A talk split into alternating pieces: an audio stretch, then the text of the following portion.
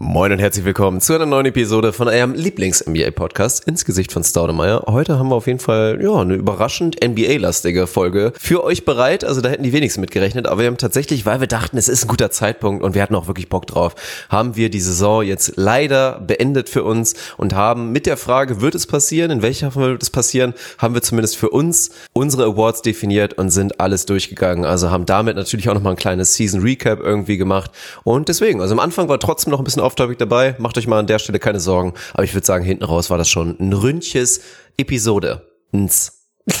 oh Gott. Äh, ja, dem habe ich nicht viel hinzuzufügen. Vielen Dank, dass du mir kein Thema mehr für dieses Intro übergelassen hast. Aber es hat, es hat auf jeden Fall Spaß gemacht. Es, es war sehr viel NBA und es war am Anfang auch eine solide Portion Off-Topic mit mit, äh, wir, wir haben mal wieder, wir haben mal wieder was erfunden. Also wir haben mal wieder die ganz großen Themen angefasst, ehrlicherweise. Wir werden die deutsche Sprache revolutionieren in der nächsten Zeit des Coronavirus. Also ganz ehrlich, macht euch auf was gefasst, genießt eure Muttersprache, wenn es denn eure ist, solange sie noch ist, wie sie ist, denn wir werden das Ding einmal komplett neu aufzäumen. Hat mir Spaß gemacht, viel Spaß euch beim Hören dieser wirklichen, ehrlichen NBA-Episode mit Off-Topic-Einschlag. Also mal wirklich wieder IGS in a nutshell. Viel Spaß euch. Buckle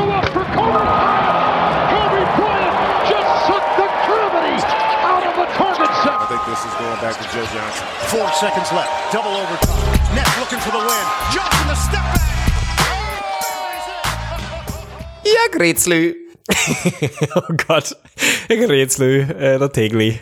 Ja, das haben wir lange nicht mehr gemacht, ey, aber ist schön. Das holt mich direkt auf so eine Throwback-Ebene und irgendwie macht mich das, das macht mich Ich glaube, ohne so Scheiß, dass die neuesten Hörer wahrscheinlich gar nicht wissen, wissen werden, wer der Vögli ist, ne? Ja, ohne Scheiß. Ohne das Scheiß. krass. Aber wenn du das sagst, das holt mich so gemeinsam mit dem, äh, dem pisswarmen, relativ niedrigpreisigen Weißwein, den ich gerade trinke, macht mir beides zusammen so ein Wie war das nochmal mit? Nie unter, ey, bitte kauf keine Flasche unter acht Euro. Tut euch mal bitte nichts Schlechtes ja. an. Letztes Mal noch das hohe Ross und jetzt ist Tegli wieder im Sumpf angekommen. Nur weil seine Firma, von der jetzt ja scheinbar hier General Floor Manager ist, da jetzt nichts mehr machen kann, wegen vier bis sechs Wochen Lockdown. Jetzt muss er schon wieder den Billigfusel trinken. So schnell ist er wieder auf dem Boden, ne? Aber das ist gut. Das ist gut, das erdet dich mal wieder. Ich bin komplett gegroundet. Nachdem ich wirklich komplett abgehoben war und mich völlig in eine andere Galaxie gebeamt habe, bin ich jetzt wieder am Boden der Tatsachen. Also jetzt wieder äh, der günstige Riesling, den man noch finanzieren kann, der aber trotzdem nicht komplett nach Mittelstrahlurin schmeckt.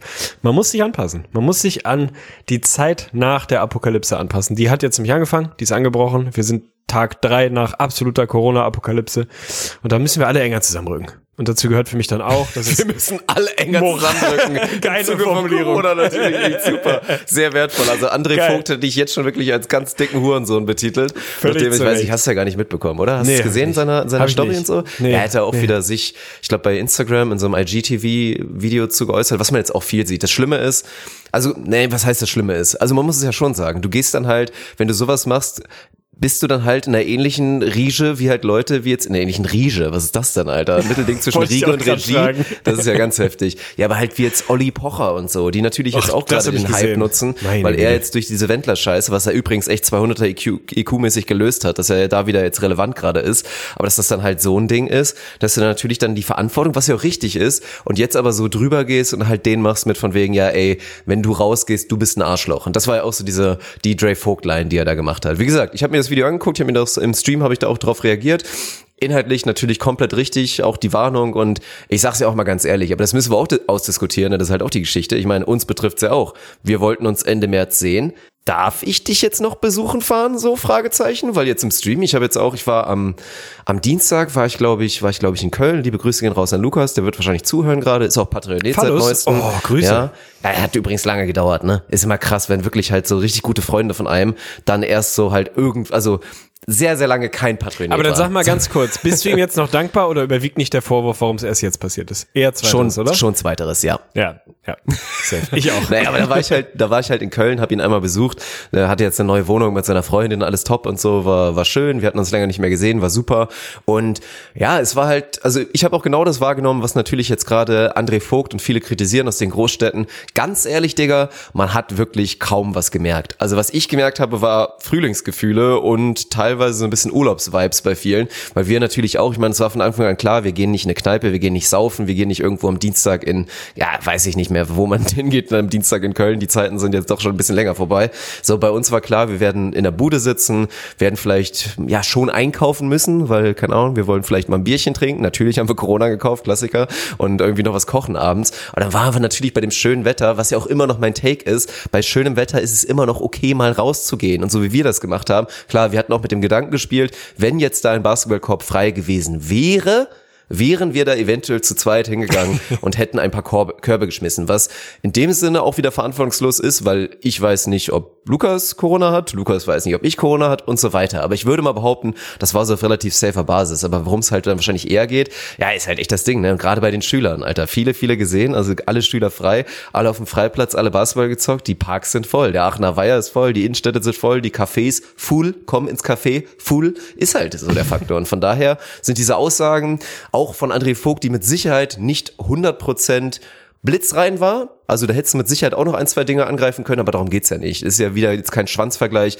wer weiß mehr, wie bei manchen Leuten, die bei Twitter irgendwie NBA Analytics in der Bio haben, sondern es geht halt darum, erstmal das Nein. richtige Signal nach außen rauszuknallen und das hat André Vogt damit gemacht. Also von daher schaut es gehen raus, das war auf jeden Fall eine solide Geschichte. Erstmal schön dreimal beleidigt, also dreimal gesagt, ihr, ihr Arschlöcher, du bist ein Arschloch, das fand ich richtig nice. Finde ich geil. Habe ich wie gesagt nicht mitbekommen, aber ey, schließe ich mich an. Also ohne das gehört zu haben, äh, wenn das die Kernaussage war, dann ist das äh, vollkommen richtig und hat in diesen Zeiten meinen absoluten Support verdient. Weil ganz ehrlich, ich bin jetzt ja hier im, im wunderschönen Hamburg und bin eh viel drin gerade, weil viel Arbeit und äh, bla, nicht so viel Zeit auf die Straße zu gehen. Aber wenn du mal rausgehst, dann hast du schon irgendwie bei so einer Grundstimmung das Gefühl, dass gerade irgendwas ein bisschen los ist. Aber rein optisch, rein von der Wahrnehmung, wie viele Leute draußen sind, wie die miteinander agieren, wie viel Abstand sie halten oder auch nicht halten, hast du das Gefühl, oh, Bombe, Frühling fängt an, alles wie immer. So, ich latsche hier durch die Gegend, da sitzen halt dann irgendwie zwölf Leute neben einem Grill in einem Park und sitzen auf einer Parkbank, trinken Wein und grillen. So, was eine schöne Sache ist. Nichts gegen auf einer Parkbank sitzen und grillen. So, aber aktuell halt gerade wirklich Dummheitslevel 15 von 10. So, das ist einfach hohl. Also das macht einfach aktuell gerade keinen Sinn und ist verantwortungslos as fuck. Von daher finde ich dann den Begriff, wenn er den gewählt hat, Arschloch oder was auch immer, ey, vollkommen legitim, so. Das ist im Moment einfach ein Move, den kannst du halt nicht bringen, es sei denn, du bist ein Arschloch, so. Da muss man einfach in der Lage sein, seinen eigenen Freiheitsdrang mal ein klein bisschen zu kanalisieren und zu sagen, es geht vielleicht hier gerade um, um größere Dinge und mm, es wird ja nicht von einem verlangt, zu Hause zu sitzen und sich nach und nach jeden Finger abzuschneiden, sondern sitzt halt zu Hause, spiele an dir rum und guck Netflix, Alter. Damit tust du was Gutes. Also jetzt mal ganz ehrlich, das kann und darf einfach nicht zu viel verlangt sein, zu Hause zu bleiben und sich irgendwie mal mit sich selber oder keine Ahnung, was seiner Wohnung oder sonst was zu beschäftigen, indem man quasi quasi dafür sorgt, dass man keine anderen Leute ansteckt. Also es ist wirklich eigentlich banal und simpel zu verstehen. Und wer das entweder nicht verstehen will oder nicht verstehen kann oder sich drüber hinwegsetzt, weil er meint, hey, ist voll cool, ey, ich bin da gar nicht betroffen, ich bin jung, bin gesund, so, mir kann nichts passieren, das ist halt wirklich dumm. Also das, da, da gibt's ja auch nicht viel anderes dazu zu sagen. Von daher finde ich das, finde ich das sehr in Ordnung, wenn er den Case da gemacht hat. Natürlich war der wahrscheinlich auch emotional aufgeladen, kann ich mir vorstellen. Ist ja auch ein sehr emotionales Thema. Aber ganz ehrlich, wir sitzen jetzt alle zu Hause, wir haben wahnsinnig viel Zeit, Podcasts zu hören und aufzuzählen. Das ist doch gut. Also wir ja, müssen alle enger zusammen. Viel Zeit Twitch zu gucken, wirklich. Also es ist, es ist sehr gut. Es ist wirklich eine gute Phase gerade. Kappa. Nein, nein, Quatsch. Aber ist ja auch das Ding. Ganz ehrlich ja, es ist immer so ein kleines Mittelding. Habe ich ja auch schon ganz viel drüber geredet jetzt in den Streams, weil wir dann auch natürlich alles austauschen können. Mich interessiert dann auch immer mega erstmal, wie die Leute betroffen sind. Viele erzählen so aus ihren Branchen. Bei den manchen geht das Leben halt gefühlt echt ganz normal weiter. Natürlich Schüler, Studenten sind sehr, sehr betroffen, aber auch da unterschiedlich. Teilweise sind die Schulen schon so modern, dass der Unterricht komplett digital weiterläuft. Und es ist sehr, sehr spannend, auf jeden Fall da reinzugehen. Aber gibt es noch viele, die sich dann inzwischen schlecht fühlen damit, jetzt irgendwie zu sagen, ja,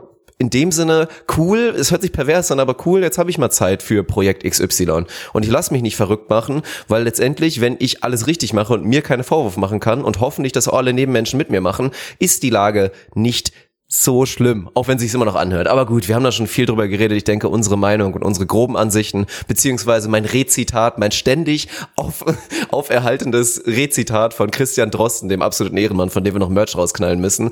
Ja, das ist, also, ist ja alles schon gesagt. Christian Drosten Merch. Finde ich auf jeden Fall geil. Hat der Mann sich verdient gerade. Hat er sich wirklich verdient. Also falls ihr den Podcast nicht hört, letzter Plug zu Meinst dem Thema. Meinst du, der macht ohne Scheiß mal kurz Selbsteinschätzung, ohne ihm jetzt irgendwie da jetzt auch, das ist ja dann Perversion ein bisschen darzustellen, in dem Sinne, er wird jetzt Fame durch die Geschichte. Ich meine, er ist einfach mal der fucking Head-Virologe der Charité. Ich meine nicht, dass der Mann jetzt irgendwie groß Fame wahrscheinlich nötig hätte. Das wird er in seinem Bereich natürlich schon haben. Aber ich glaube aktuell, ich habe mal Zahlen gehört, diesen Podcast hören, glaube ich, also erstmal noch viel zu wenige, aber ich glaube, die letzte Zahl, die ich gehört habe, waren einfach mal vier Millionen Vier Millionen Leute, die jetzt der Stimme von diesem Mann lauschen und ich hoffe mal alle, die dazuhören, genauso denken wie ich und ja, erstmal, also guter Mann, macht das sehr gut, auch für, für rein so ein Podcast-Medium, was ja auch nicht selbstverständlich ist, schafft er das da echt gut, nicht so super snobbig abgehoben rüberzukommen und eigentlich so die Daten, Fakten und seine Ansichten und Hypothesen da gut rüberzubringen und ich glaube auch für Leute, die jetzt nicht, ja, einfach jetzt nicht mit 150er IQ ausgestattet sind, finde ich sehr, sehr gut und das Ding ist halt, ich meine, wer ja mal wirklich das absolute Trittbrett nach der Geschichte Geschichte zu sagen. Nicht irgendwie auf, ich rede jetzt ein bisschen privat über Pisse und Scheiße, so wie wir das machen, aber halt weiter einen eigenen Podcast zu machen, in dem man halt auch weiterhin über medizinisch wichtige gesellschaftliche Dinge, die halt die Gesellschaft wirklich uns alle wirklich tangieren sollten, da weiter diesen Podcast aufrechtzuerhalten, weil das wäre huge, Alter. Das wäre von 0 auf 100 einfach einer der größten Podcasts in Deutschland wahrscheinlich. Auch, obwohl es würde natürlich alles wieder ein bisschen abklingen, aber wäre schon ein Ding. Ja, wäre krass auf jeden Fall. Ich meine, guck mal, vier Millionen Hörer pro Folge, das haben wir auf einer guten Lirum Larum Folge, ansonsten sind wir da nicht in der Nähe von. und geil fände ich, wenn er den Move machen würde und diesen, den ersten Podcast direkt von Bett 1 oder so ähnlich gesponsert würde. Oder Seed oder so. Mal so richtig. Und dann wirklich, ey, in drei Wochen fährt der Boy mit So, wir wollen uns jetzt bedanken, denn ich habe übrigens eine neue Matratze. Ich habe momentan viel Zeit zu schlafen und ich möchte mich bedanken bei meinem neuen Matratzensponsor. Aber, aber so einen generischen Plug, ey, so ein richtig organisch organisch generischen Plug, ey. Also was ist wichtig in Zeiten von Corona? Boah, man, man hat echt nicht viel Zeit, aber wenn man ins Bett geht, dann will man auch gut schlafen. Womit kann man gut schlafen? Bett1.de slash Drosten gibt dir jetzt 10% Mann, wir dürfen nicht die ganze Werbung für irgendwas machen. Es gibt auch noch Casper, ja, es gibt auch noch stimmt. Obi oder hier Bettenlager, ja, dänisches oder Bettlager so. oder so. Ja, gibt's auch alles noch. Safe. Nee, weiß ich nicht. Aber wäre natürlich der richtige Moment. So, ich unterstelle dem Typ mal wieder maximale Ferndiagnose, finde ich mal geil. Also wirklich Küchenpsychologie 3.0 keinerlei Ambitionen auf persönlichen, personifizierten Fame, ehrlich gesagt. Zumindest vermittelt er den Eindruck, dass er das wirklich ganz pathetisch der Sache wegen macht, weil er dann der Richtige ist, der da vernünftige Informationen zu vermitteln kann. Und dass er auch froh ist, wenn das ganze Ding wieder vorbei ist. Also ist er natürlich menschlich eh, aber auch in seiner, in seiner Podcast-Rolle, wenn er sich dann einfach wieder in sein Labor und in seine Klinik zurückziehen kann und seinen Job machen kann, ohne dass er, er da so eine Person des öffentlichen Lebens geworden ist, unterstelle ich ihm. Fände aber auch geil, wenn er in sechs Wochen einen Podcast mit Olli Pocher macht und so komplett auf den Pro-7-Chain aufspringt. Das fände ich auch richtig Ein Lambo geil. fährt und auch wenn man mit Monte einen Stream ja, zusammen macht. Also das wäre oh auf jeden Gott. Fall herrlich. Ja, ja ich bin auch mal gespannt. Was, was meinst du, Unscheiß? Ich finde sowas immer, ich kann sowas mal ganz schlecht einschätzen. Auch wenn ich mal höre, ich meine, bei dir wird das nächste Mysterium, ich kann es ungefähr, glaube ich, bei dir einschätzen. Ich will jetzt nicht, dass du es sagst, aber was verdient so ein Head-Virologe in der Charité? Also man könnte jetzt denken, Boah. das ist richtig krass viel. Wahrscheinlich ist es gar nicht so heftig viel, aber ich bin da mal ganz schlecht drin, auch wenn ich mal höre, ja, der ist CEO bei XY oder der ist da und so. Fällt mir sau schwer, da immer einen guten, guten Tell zu haben, irgendwie aufs Gehalt. Oh, keine Ahnung. Ich meine, die Charité ist halt schon eines der angesehensten Häuser, was Deutschland so hat.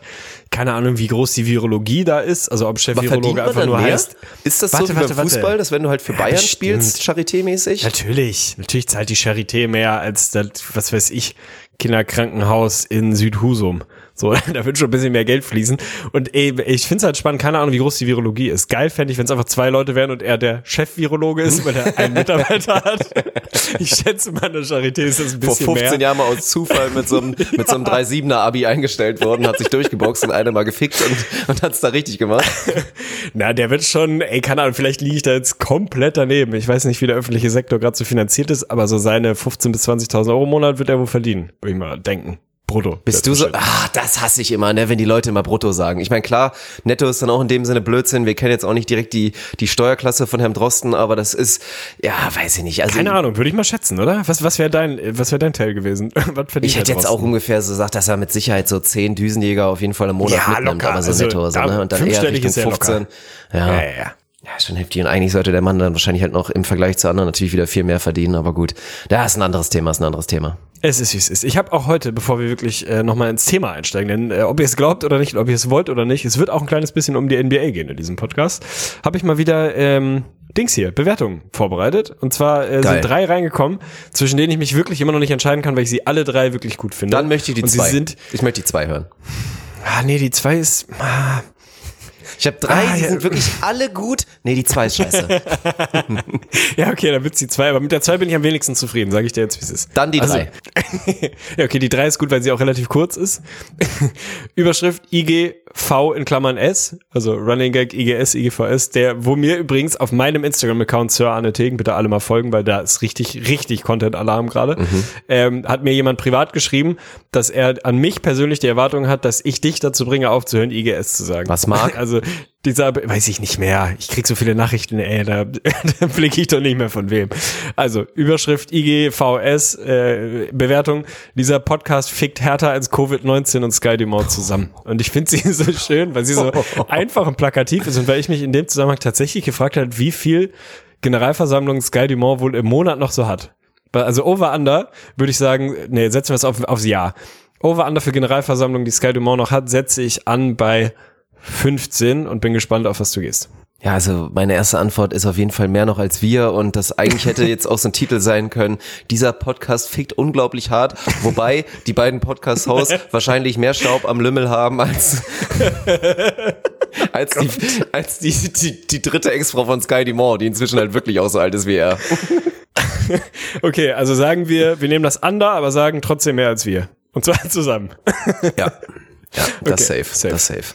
Also vielen Dank an Satyrius für diese wunderschöne Bewertung und sorry oh, an die anderen Ehrenmann. beiden Bros. Kennt ey. man auch natürlich von Twitch. Sehr gut, sehr gut, sehr guter Mann. Natürlich, natürlich. Was haben wir heute ja. vor, mein Lieber? Was haben wir vor? Haben wir doch schon längst erzählt. Hast du das Konzept Ach ja, noch von der schon erzählt Info? gehabt haben. Ich vergesse immer, dass wir das ja später gehabt gehabt, Mann, haben wir gehabt gehabt. da Magst du mal Leute, ja. die immer so dieses wahr gewesen und so immer so falsch benutzen, so Heidi Klum Style? Oh, das war jetzt wirklich super gewesen, was du da gemacht hast gerade. Ja, aber die benutzt es ja nicht bewusst falsch, sondern weil sie einfach wahnsinnig dumm ist, oder? Hm, ja, Meinst du, die macht schon. das so als, so als quasi Verona? Nee, die macht das nicht als Attitüde so. oder dass halt Schwarze nee, immer, immer hier he, she, it, das S muss mit und so nicht machen als Stilmittel und so. Weil das ist das schon wieder politisch unkorrekt? Nee, oder? Wenn man das sagt, ist doch safe, oder nicht? Ich würde sagen, es ist komplett safe. Weil ist ja wirklich so. Ich finde es auch ganz witzig, als Stilmittel das so zu machen. Ich habe jetzt auch gesagt, meine große Petition, die ich ja durchboxen will, ist, dass wir uns so ein bisschen was von den, von den Amis oder von den Engländern abgucken. Und ich bin ein Riesenfan davon. Ich mag das auch gerne, Sachen bewusst falsch zu sagen, wenn sie einfach meiner Meinung nach geil klingen.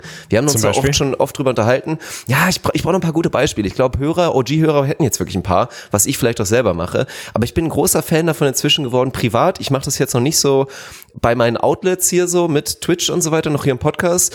Aber privat nutze ich eigentlich inzwischen Mehrzahl immer noch mit S ranhängen. Also ich habe Rees heute gesehen. Guck mal, das sind Küs.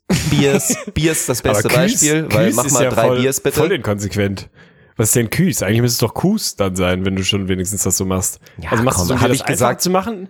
Willst du jetzt, willst du jetzt, dass ich da wirklich da irgendwie noch wirklich schon feste Regeln etabliert habe? Oder Nein, was? ich will darum, dass es geil anhört. Ja, okay. Ja, okay. gut, da hast du jetzt ein, da du jetzt ein kleines Loch gefunden, Argumentationsloch, aber ansonsten einfach ein S ranhängen und wenn es halt ein S schon dran ist, lässt es weg. Finde ich, ist eine sehr gute Lösung, weil einfach mal, können Sie mir bitte drei Bier oder drei Biere geben oder mach mal zwei Biers klar, Bruder. Case closed. Case closed, ja, vor allem würde es diese Sprache ja so, so, also wirklich relevant einfacher zu lernen machen.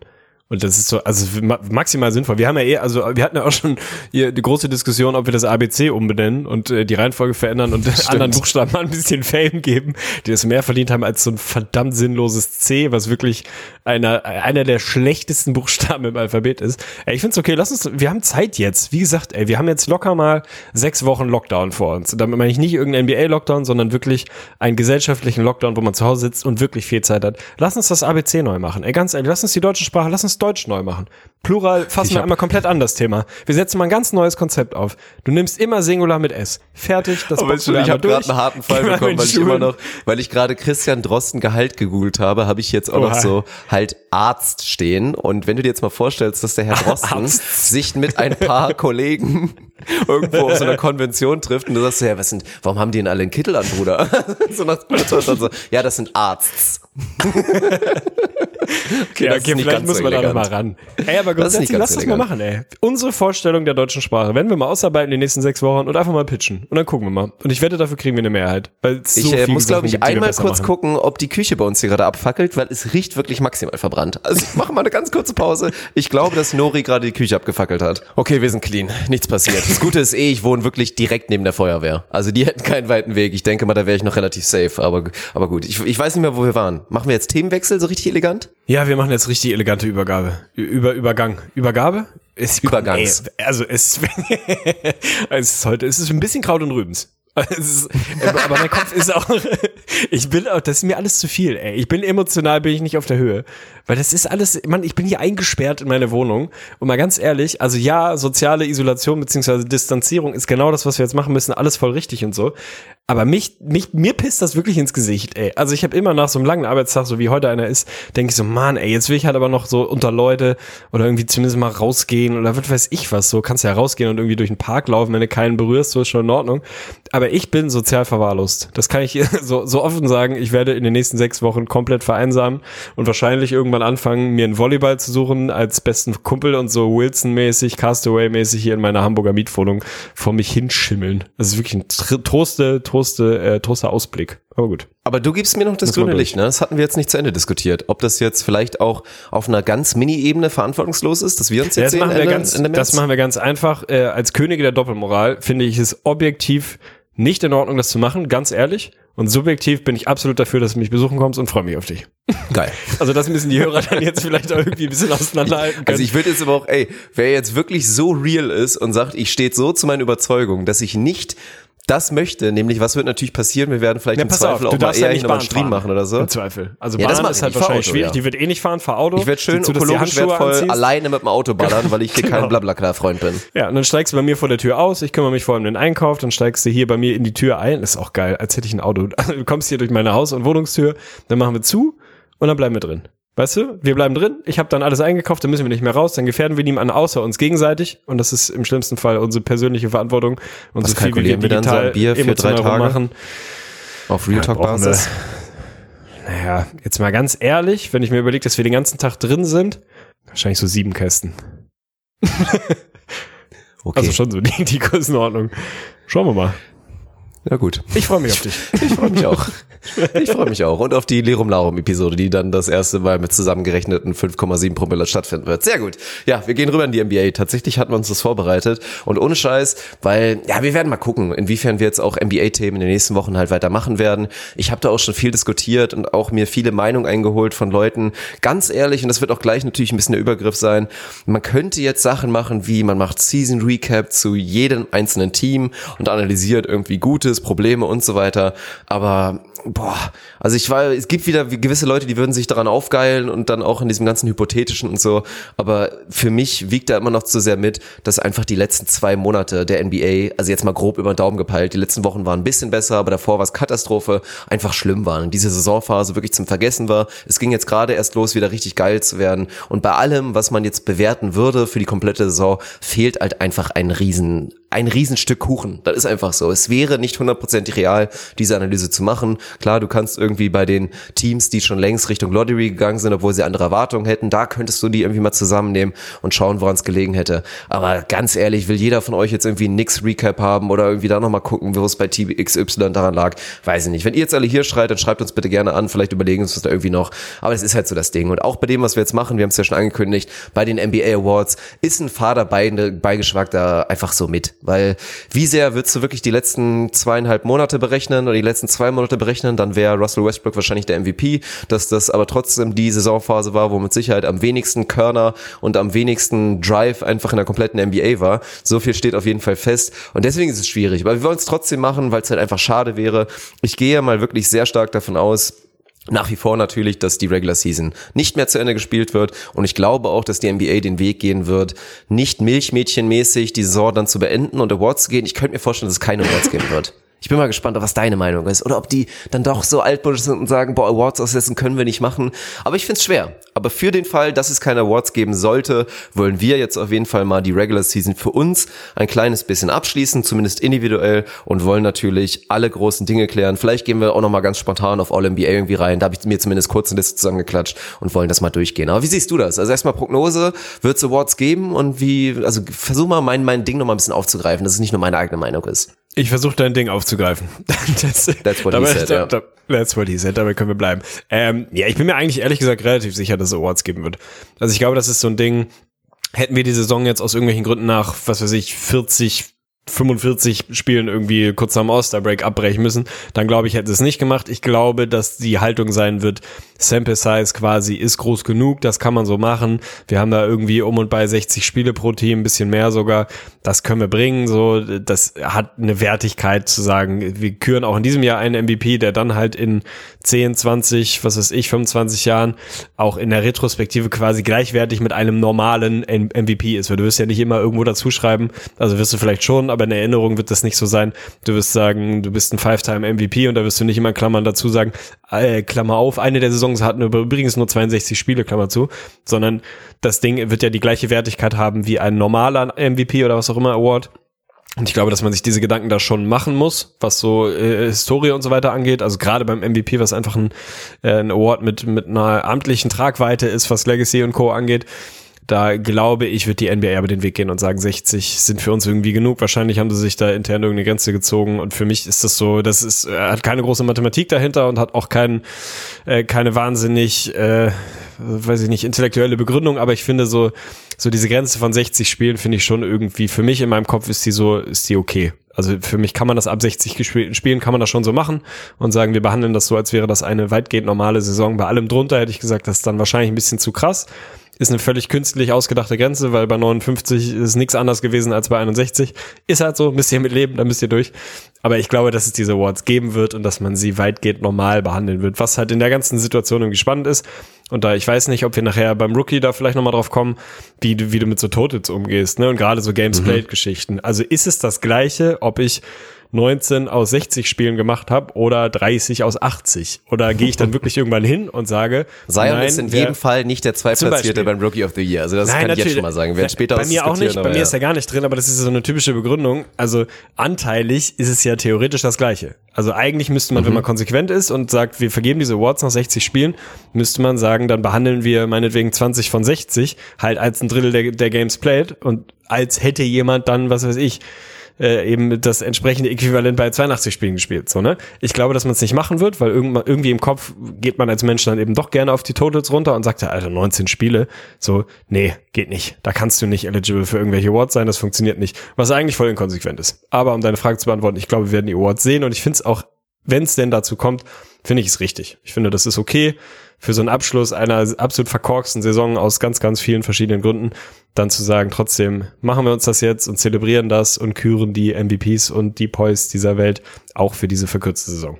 Ah, ich weiß nicht, es hat einen Fadenbeigeschmack. Also du hast mich ein kleines bisschen überzeugt oder ich habe mich selber dabei ertappt, dass ich es ausgesprochen habe und mir dachte, boah, verzichten die Amis wirklich auf auf diese, ja, auf diese Award-Show, potenzielle Award-Show ist dann wieder das nächste Stichwort. Wollen die dann ernsthaft nach August, nach September, wenn die Playoffs vielleicht dann irgendwann durch sind, wollen die dann noch die Awardshow für die Regular Season machen, die dann einfach mal ein halbes Jahr her ist? Also es wäre ja jetzt schon, schon fast grenzwertig dann irgendwie wieder, wie es normal gelaufen wäre, halt, ja, mitten während der Playoffs, nach oder nach den Playoffs dann diese scheiße Awardshow zu machen, was einfach wirklich maximal sinnlos letztes Jahr schon war. Und da würde ich dann fast hoffen, aber klar, wenn du jetzt sagst, du, die NBA, sobald sie sich sicher ist, es wird jetzt so lange dauern, wir schieben jetzt schon mal die Awards vor und ja, machen natürlich ja. keine Awards-Zeremonie Zeremonie, weil halt einfach noch Corona gerade aktiv ist in den USA. In den nächsten Wochen auf jeden Fall es auch richtig hitzig sein wird, meine Prognose. Ja, dann aber trotzdem die vielleicht announcen, aber es hätte auch wieder einen Fadenbeigeschmack.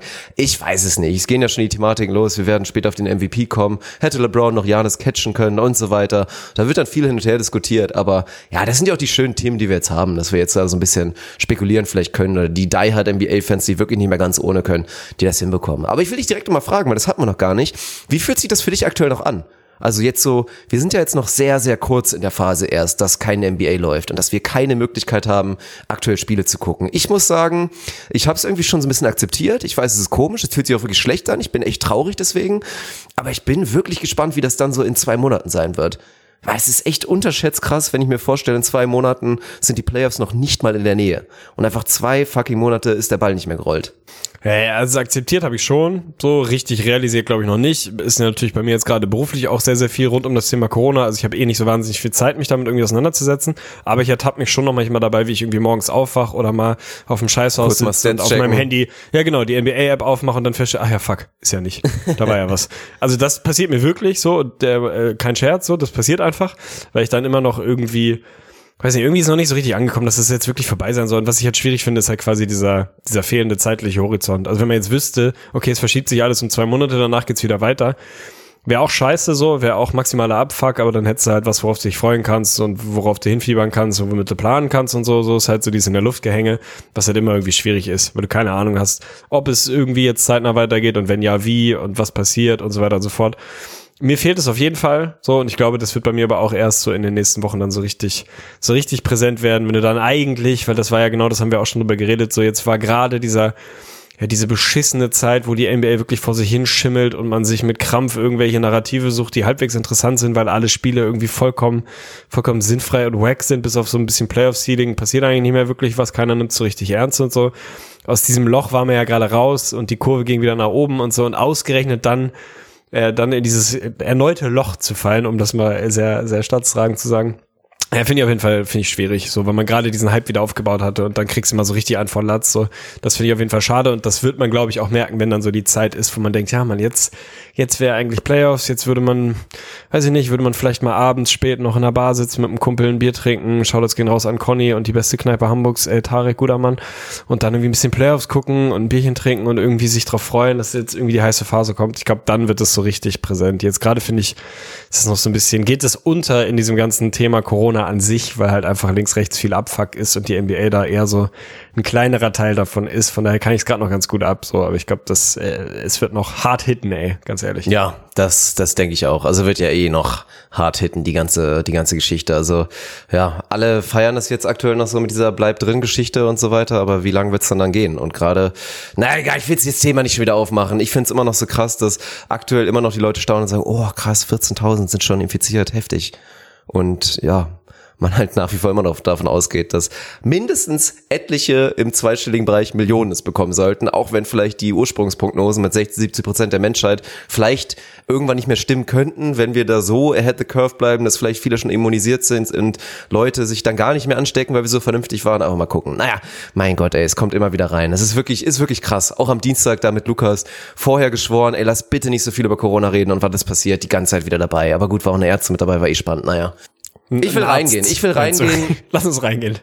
Ich will reingehen und will von dir wissen, welchen Award du gerne als erstes hättest. Du bist heute für die, nicht unbedingt vielleicht für den Inhalt, aber für die Spannungskurve bist du zuständig. Also, gib mal bitte oh, vor, charmant, welcher ey, Award, du kannst jetzt auch mal gucken, das ist jetzt deine Aufgabe. Entweder wir starten wirklich mit einem Bang, so komplett gehen einfach safe rein, irgendwas, was richtig spannend ist deiner Meinung nach, oder du machst es eher vielleicht so klassisch, komm, nehmen wir mal irgendwie was, was verhältnismäßig langweilig ist für den Anfang. Ja, ganz dein Ding, ich bin gespannt. Finde ich gut. Dann starten wir nämlich mit dem Award, wo ich die klasse Meinung, das stimmt nicht, nicht die klasse Meinung zu haben, aber ich will mir natürlich irgendwie die, die MVP-Geschichte vielleicht ein bisschen aufsparen, aber ein Award, den ich schön finde, der für mich immer ein bisschen unterrepräsentiert ist, in, auch in diese, diesem Gesamtkonstrukt der Awards und wo ich mich sehr freue, dass Nick Nurse dieses Jahr Coach of the Year werden wird, zumindest wenn es nach mir geht. Der ist für mich der sehr, sehr klare Coach of the Year in diesem Jahr, führt die Raptors zum je nachdem, welche Metrik man sich so anguckt, aber wenn du die reinen Wins nimmst, den reinen Rekord, sind sie irgendwie drittbestes Team der Liga. Ob sie das wirklich sind, darf man Fragezeichen hintermachen. Coach da eine Sensationsdefense aufs Feld mit einem Roster, wo wir alle vor der Saison wahrscheinlich gesagt hätten, Homecourt mit ganz viel Glück, wahrscheinlich eher so sechster, siebter. Ich will jetzt nicht in unsere Season Previews gucken, aber vielleicht sollten wir das mal machen, aber gucken, wo wir die Raptors äh, einsortiert haben. Ich bin mir relativ sicher, dass wir sie nicht als zweiten der Eastern Conference hatten, sondern wahrscheinlich so fünf, sechs, könnte ich mir vorstellen. Also ganz ehrlich, wer gedacht hätte, dass stimmt, die Raptors stimmt, das sind wir, das sind wir mindestens unseren Hörern echt schuldig, das dass wir eine Episode ja, nochmal ein Recap machen. Also klar, könnte es jetzt auch wieder kommen, wenn dann Philly Sechster ist und bei, bei mir wahrscheinlich Zweiter war oder so oder Dritter, dann kann man natürlich da auch wieder argumentieren und sagen, ey, Philly ist, oh, ist kurz, absolut bekannt kurz. dafür, dass sie immer aufdrehen hinten raus, ja? Credibility. Ich sehe gerade, wir haben die Raptors an, an vier gehabt, haben das Over-Under, lag bei 46 und wir sind beide das Over gepoundet. Das ist nice, aha. ey. Und sie haben, Na, siehst aha, du Experts. Ja, richtig. Aha viele, viele Wins wären auch nicht mehr dazugekommen, wahrscheinlich. Und dann hätten wir genau richtig gelegen. So sieht's nämlich aus. So ein Hase ja, ist das. crazy. Ja. Naja, Gut. jedenfalls, um das zu Ende zu führen, glaube ich, äh, ich habe, glaube ich, Season Previews in Erinnerung, in denen die Raptors kein Playoff-Team waren. Ob die dann, äh, weiß ich nicht, so legitime Experten-Tipps waren, weiß man nicht. Aber ganz ehrlich, eins der absoluten Überraschungsteams der Saison unter den besseren Teams zumindest. Von daher ist er für mich trotz einiger anderer Kandidaten, natürlich muss man hatten, auch Aber hatten die Experten, von denen du jetzt gerade redest, hatten die Stats und Analytics halt in ihrer Bio? Ist für mich die wichtigste Frage eigentlich. Kein Kommentar an der Stelle, ich mach den Sven ja, okay. Winter. Aber also klar, es gibt Kandidaten, die da, die, die man da nennen muss. Budenhäuser kannst du natürlich rein ganz banal kannst du sagen, ey, die Bucks sind irgendwie das beste Team, vor ein, zwei Wochen noch das klar beste Team, jetzt nicht mehr ganz so krass, aber sehr gutes Team, der hat einen Case. Du könntest auch sagen, Frank Vogel, ey, die Lakers sind auch besser als von allen gedacht, hat einen Case, aber für mich geht da eigentlich kein Weg an Nick Nurse vorbei. Von daher bin ich gespannt, ob du einen anderen Weg gegangen bist. Für mich ist er sehr klar und sehr verdient, weil ich den Boy echt mag, der Coach of the Year. Ich mag diesen Award einfach nicht ganz ehrlich. Also ich glaube, an Nick Nurse geht nichts vorbei es ist eh komisch. Also mein Gott, halt auch diese Ära von immer diesen First-Time-Coaches, die dann einfach mal direkt Champion werden, so Steve Kerr-Style. Nick Nurse, würde ich fast sagen, hat sich jetzt im Power-Ranking mal ganz nach vorne geschoben, weil ich meine, Steve Kerr, nachdem er jetzt auch ein bisschen Kritik natürlich eingeheimst hat aufgrund des Starts der Saison, Nick Nurse haben ja von Anfang alle gesagt, wow, ist da eine Handschrift drin. Und es war natürlich auch ein heftiger Kontrast im Vergleich zu Dwayne Casey. Aber ja, was da passiert ist, welcher Umbruch da jetzt gelaufen ist und dann auch natürlich Stichwort Umbruch nach Kawhi, dann trotzdem so ein brettstarkes Team da aufzustellen, natürlich die Tiefe zu halten, aber erstmal natürlich die gute Defense und alles weitere. Ja, würde ich sagen. Ansonsten ist der Award halt ehrlich gesagt, du guckst Was halt rum, guckst daran? auf den Rekord. Ja, weil es halt immer so das Ding ist, ey, jetzt kann man immer wild Namen reinwerfen. Du guckst so zu den Bucks und Mike Budenholzer erwähnst du wahrscheinlich nicht, weil die sind zwar historisch unfassbar gut, haben jetzt ein kleines bisschen nachgelassen mit den drei Losses in a row, waren vorher auf Kurs, das drittbeste Team aller Zeiten zu werden, aber du hättest sie irgendwie nicht genommen, weil man vielleicht gesagt hätte, ja, du hättest die Dominanz nicht erwartet, aber ja, weiß ich nicht, keine Ahnung, ich nehme sie irgendwie nicht. Dann guckst du irgendwie Brad Stevens, ja, nee, ist mir jetzt auch zu blöd, wir haben jetzt jahrelang geredet, der ist so ein guter Coach, das musste jetzt auch mal langsam wieder sein, sonst hätte ich auch langsam mal gesagt, er ist kein guter Coach mehr und dann gehst du da weiter mit durch. Dann sagst du, oh, die Pacers, Mensch, obwohl der, die Oladipo-Rückkehr nicht so gut war und eigentlich alle sie wieder unterschätzt haben, vor allen Dingen auch ich und gesagt habe, die kommen nicht in Playoffs, Nate McMillan musst du auf jeden Fall mit reinschmeißen und so gehst du dann immer weiter. Mir fällt es ein bisschen schwer und es ist halt sehr, sehr viel Narrative, die auf jeden Fall von außen kommen, weil wie gesagt, ganz ehrlich, ehrlich, einen ehrlichen Blick, einen richtigen Blick hat keiner von uns. Egal was in der Twitter-Bio steht, kann keiner wirklich was viel zu sagen. Man kann da viel machen. Man vergisst aber auch immer wieder, dass so ein Coaching-Staff in der NBA nicht nur dieser eine Mensch ist, die Teamtaktik, die, das, das, was auf dem Platz passiert, sind erstmal die Spieler am Ende, weil sie den Ball in der Hand haben. Aber da sind auch mehr Leute als nur ein Coach da jetzt am Start, der auch manchmal vielleicht auch eher Galionsfigur ist. Ich weiß es nicht. Aber ich finde es halt auch spannend. Ich voll, Frank meinst.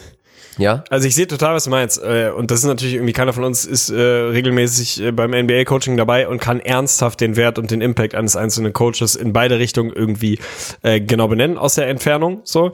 Ähm, und natürlich gehört da mehr als irgendwie eine Person zu und es ist ein Staff und so weiter und so fort. Und ein schlechtes Team heißt nicht gleich schlechter Coach und andersrum genauso wenig so.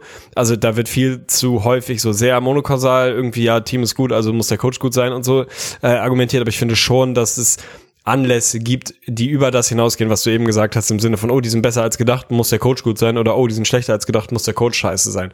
Also ja, es gibt ja halt Coaches mit einer Handschrift auf, auf jeden Fall, genau, so ein bisschen. das meine ich. Und, in die, die Richtung geht Nick Nurse. Nurse. Ich würde jetzt auch klar man. zum Beispiel, wenn du jetzt vergleichst Quinn Snyder bei den Jazz und jetzt so ganz klassisch Brad Brown bei den Sixers, so, Brad Brown bei den Sixers ist das größte Mysterium. Ich gehe nach wie vor davon aus, dass er ein wahnsinnig geiler Typ ist und auch ein guter Players Coach ist, der da viele Wogen glätten kann und da einfach einen guten, guten Touch zu den Spielern hat und gut mit denen reden kann, auch ein Motivator mit Sicherheit ist. Aber ob er jetzt, wie gesagt, der schärfste X's and O's Coach ist, viele wollen ihm das vorwerfen, dass er das nicht ist. Da gibt's auch ein paar, vielleicht nicht stichhaltig, aber es gibt ein paar Hypothesen, die man da aufstellen kann. Natürlich aufgrund vielleicht auch Late Game Execution, Playoff Situationen und so weiter. Aber klar, du guckst mit Quinn Snyder und siehst du halt schon, was der mit den Jazz gemacht hat. Und gerade in einem Team, wo du halt nicht diesen klassischen Superstar hast, deswegen Frank Vogel, obwohl es maximal ehrenwert ist, was der gemacht hat, erstmal, er steht für die wahnsinnig gute Lakers-Defensive, die vorher massiv unterschätzt wurde. Er hat es geschafft, dass die, gut, ich meine, er hat den besten Lockerroom der Welt. Inwiefern ist er da selber dran schuld, dass die, dass die Lakers einfach sich sehr gut verstehen und LeBron mit Anthony Davis zusammen eine wahnsinnig gute Kultur geschaffen hat. Aber das ist halt so das Ding. Der ist dann schon wieder eliminiert. Aber klar, bei einem Quinn Snyder, der vor allen Dingen ohne klassischen Superstar sich da in der Franchise da sehr viel, viel erschaffen hat, ist das was anderes als jetzt die Trainerleistung. Auch so, ja, Billy Donovan ist das nächste Beispiel. Theoretisch müsste man ihn damit reinwerfen, weil die Thunder einfach ja eine überraschend überragende Saison jetzt gespielt haben. Man muss ja jetzt leider schon in der Vergangenheit bleiben. Aber ist es Billy Donovan oder ist es dann vielleicht doch eher Chris Paul, der selber wahrscheinlich eine Trainerkarriere eingehen wird und so Players, Coaches und so weiter? Das ist halt immer so die Sache. Safe, ich weiß, was du meinst. Äh, und natürlich ist das alles irgendwie ein bisschen komplexer, als man das äh, auch als äh, selbsternannter Twitter-Experte irgendwie gerne, gerne so hätte. Aber ich finde, wir bewegen uns krass auf eine, auch verdiente, weil das nun mal das Kapital, aber auf eine krasse Players League irgendwie zu. Jede Scheiße wird mittlerweile, und das meine ich gar nicht böse, aber wirklich jeder Furz wird irgendwie, du bist hier Player of the Week, Player of the Wednesday, keine Ahnung was. Also wirklich, wir haben uns tausend Formate irgendwie geschaffen, dass äh, die Spieler im Rampenlicht stehen und den Fan bekommen, was auch genau richtig so ist, weil die, die sind, die auf dem Platz stehen und so weiter und so fort. Ich finde es trotzdem schön, wenn wir uns dann ein Format überlassen, in Anführungsstrichen, wo auch die Coaches, die einen Sensationsjob machen, überwiegend, selbst die, die ihr oder wir hier aus der Ferne für vollkommen unbegabt und unfähig halten, haben mehr Ahnung im linken Ei von Basketball als wir alle miteinander zusammen. Da lege ich meine Hand für ins Feuer, auch wenn das nicht immer so aussieht und man das nicht immer erkennen kann. Ähm, dass sie auch mal ein bisschen ihren Moment im Licht bekommen und dass der, der Head Coach da immer irgendwie repräsentativ vorne weggeht, obwohl da irgendwie sieben Defensive Coaches und Out-of-Timeout Coaches und sonst was da irgendwie noch mit im Staff sind, finde ich auch bedauerlich. Und von mir aus könnte man auch sagen, du wählst den Coaching Staff of the Year, das wird dann auch wieder schwierig, weil da relativ viel Wechsel stattfinden, ist halt stellvertretend so, so muss man den Award auch sehen. Und natürlich äh, muss man da auch den Kontext irgendwie sehen. Und äh, genau das hast du eben schon, schon so ein bisschen angerissen so. Trotzdem gibt es ja Coaches, die haben, ein Eric Spolstra hat ja nicht nur in dieser Saison, wo er einen sauguten Job macht, eine ganz klare Handschrift, einen ganz klaren Style, wie sein Team Basketball spielt, wie er ein Team führt, den man erkennen kann, den man bewerten kann, zumindest auch, auch äh, rudimentär aus der Entfernung bewerten kann. Und das finde ich, da macht der Nick Nurse gerade genau die Schritte in die richtige Richtung, dass man wirklich sieht, welche Idee von Basketball der da spielt. Damit das funktioniert, gehört immer noch ein Bombenteam dazu und nicht nur wegen Nick Nurse spielen auf einmal ein Fred Van Fleet irgendwie eine Borderline All-Star-Saison und schieß mich tot aber der wird da seinen Anteil haben. Und wenn das stellvertretend ist und man das klar im Kontext sieht, dass das nicht heißt, dass er der beste Coach der Liga ist, aber der hat halt dieses Jahr offensichtlich einen geilen Job gemacht finde ich den Award geil. Ich mag den. Ja. Auch wenn er schwer ja, zu lesen ja, ist. Ja, es ist, ich, ich fühl's, aber der Award hat auf jeden Fall seine Schwächen oder Betrachtungen definitiv. auf Trainer haben definitiv seine Schwächen, weil da viel Narrativ ist und für mich ist die Grenze auch immer erreicht, wenn gewisse Leute sich dann wirklich, also ganz ehrlich, klar, ich mache mich jetzt selber angreifbar, du wirst in unseren fünf Jahren Podcasting, wirst du Statements, die vielleicht nicht hundertprozentig ernst gemeint waren, rausschneiden können, wo wir auch gesagt haben, ey, ist Coach XY eigentlich bescheuert? aber wenn es wirklich dahin geht, irgendwie jemandem völlig die, die Qualität oder den Intellekt abzuschreiben, dann geht's ein bisschen zu weit. Und die besten Beispiele rein narrativ sind ja was ist mit David Blade, was ist mit Tyron Lue, die natürlich aufgrund dieser ekelhaften Situation, Cleveland, LeBron und so weiter, halt medial zerrissen wurden. Und ich gehe mal ganz stark davon aus, dass David Blade ein extrem guter Basketballcoach ist. Und Tyron Lue macht gerade einen guten Job als Assistant bei den Clippers und wird begehrt sein und wird auch irgendwann wieder einen Headcoaching-Spot bekommen. Wenn das, also wenn er wirklich so dumm die ganze Zeit gewesen wäre, und ich weiß, er hat eine geile mit lustige Mimik, sieht immer aus wie so ein kleiner Blub-Blub-Fisch im Aquarium, aber das, der weiß schon auch, was er tut und wird irgendwann irgendwann wieder Headcoach in der NBA sein. Und wie gesagt, wenn es so offensichtlich wäre, dass es einfach ein stumpfer Vollidiot ist, der nichts erreicht hätte, wenn nicht LeBron James in seinem Team gewesen wäre, dann wäre der nicht gerade Doc Rivers Assistant und wäre nicht jetzt auch schon wieder in Gesprächen, sei es bei den Nets oder woanders, dass er da demnächst auch wieder Headcoach ist.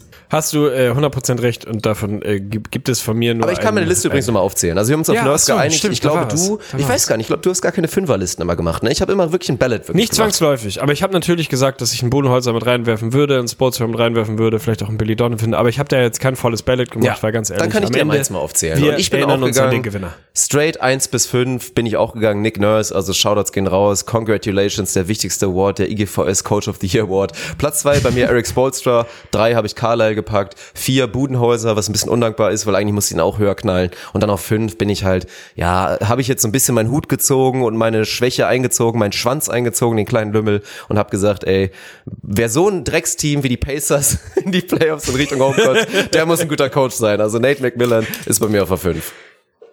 Hat er sich auf jeden Fall verdient, ey. Ah, der Pacers Hate. Ey, es gibt ein paar Konstanten in, in der IGS, IGVS-Geschichte. Portland Hate, das, Pace, die, Portland die, Hate die, und Pacers, Pacers sind auch die Blazers des Ostens, ey. Das haben, haben wir schon mal so gesagt. Ohne Mist. Also das ist wirklich zu 100 Prozent ist das gleiche. Dass die Pacers deutlich weniger falsch machen. So Front Office technisch. Das also das muss man das mal fairerweise dazu sagen. Das stimmt. Ja, und zweiter Award, Pistons, irgendwas bestimmt. muss an dem P liegen. Ey, die Pistons sind ja wirklich auch so ein unnötiges Team. Es tut mir leid. Zweiter Award, ich darf bestimmt. Du legst vor. Ähm, boah, keine Ahnung, Alter. Ich, äh, ich möchte mit dir über den äh, Six Man of the Year Award gerne sprechen und bin gespannt, ob du Homeboy Dennis Schröder da nach vorne geworfen hast und äh, wie du den dieses Mal wieder interpretiert hast, weil ich würde sagen, in den fünf Jahren Podcast-Geschichte, zumindest bei mir individuell, habe ich locker drei verschiedene Definitionen gebracht, ja. wie ich den Six Man of the Year bewerte, wie ich es bewerte, wenn du von der Bank kommst, aber eigentlich nur ein verkappter Starter bist, so wie es halt bei den Clippers zwei Jungs sind, die dann halt alle Spiele zu Ende spielen, im Closing Lineup sind, im Crunch Time Lineup sind und halt nur am Anfang zufälligerweise mal fünf Minuten auf der Bank sitzen so. Ich bin da glaube ich jedes Jahr so ein bisschen unterschiedlich mit umgegangen. Manchmal habe ich gesagt, ja gut, da steht halt im Boxscore steht halt Games und Games Started steht halt eine Null, also ist der halt wohl anscheinend ein Bankspieler. Manchmal habe ich gesagt, ey, mich interessiert das Closing Lineup und wenn da jemand jedes Mal auf dem Feld steht, dann ist er für mich kein Starter. Stand heute finde ich, ist das meine Meinung. Heute ist das meine Meinung. Den Award habe ich trotzdem anders verteilt und bin gespannt, wie du es dieses Jahr gemacht hast. Ja, ach Mann, ey, es ist immer wieder schwierig. Ich bin auch gefühlt bei meiner Vorbereitung 38 Mal geflipfloppt und es wissen ja alle inzwischen, wie ich den Award eigentlich gerne hätte. Der sechste Mann des Jahres Award sollte sich eigentlich nicht darauf beziehen, komme ich jetzt vor der Bank oder nicht. Er sollte sich eher darauf beziehen, bin ich wirklich der sechste Mann? Und für mich ist der sechste Mann so genau dieses halt, ich bin der sechstwichtigste Mann. Vielleicht auch der, der die sechs meisten Minuten spielt. Aber ich bin halt wirklich jemand, der vielleicht auch mal im Closing Lineup ist, weil ich bin ein geiler Typ, ich bin auch ein wichtiger Mann, aber der halt einfach nicht einfach ein ganz klarer Starter quasi ist im Deckmantel eines Bankspielers, genau wie es halt bei Lou Williams die ganze Zeit der Fall war, wie es auch bei dem Montrez der Fall war, die auch übrigens beide deswegen aus meiner Liste komplett rausfallen. Tatsächlich beide komplett rausfallen. Krass. Lou Will ist natürlich ein bisschen irrational und ihr wisst, ich will, damit einen Punkt machen. Du kannst für Lou Williams wieder einen Case machen. Ich hätte auch mein internen Ranking, auch wenn man statistisch zu Montrez gucken kann und vielleicht auch gerade ja durch diese brutale Effizienz vielleicht sagen kann und geneigt ist, ey, ich ziehe Montrez diesmal mal Lou Williams hervor würde ich einfach trotzdem noch anders gehen und sagen, Lou Williams ist einfach noch deutlich wichtiger für die Clippers in seiner Rolle. Und deswegen würde ich intern Lou Will 1, Montrez 2 geben, aber bei mir sind sie beide rausgeflogen, weil ich einfach einen Punkt machen will.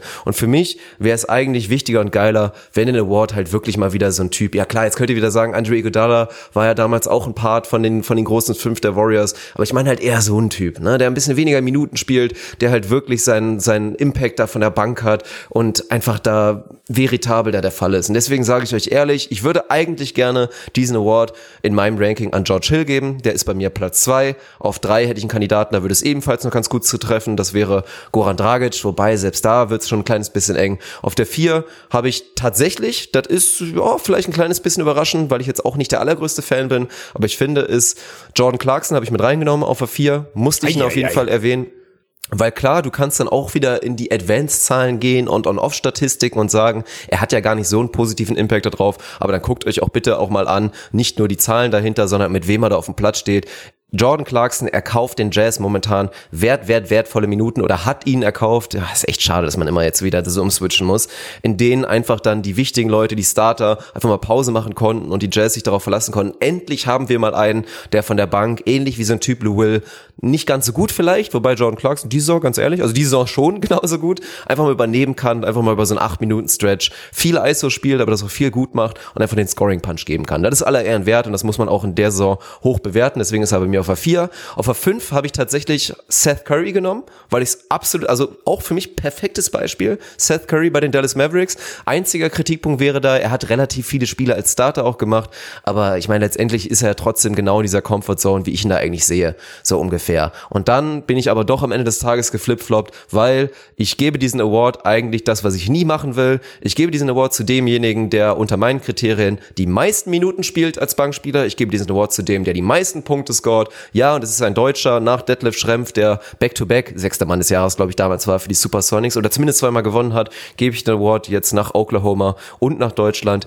Dennis Schröder, Schrödi Brody ist für mich der sechste Mann des Jahres, weil, ja, weil es so ein bisschen auch ohne Scheiß, da wirkt ein bisschen mit hin. Vielleicht ist er auch so minimal Most Improved Player, wobei ich ihn da nicht erwähnen werde, sage ich jetzt schon mal.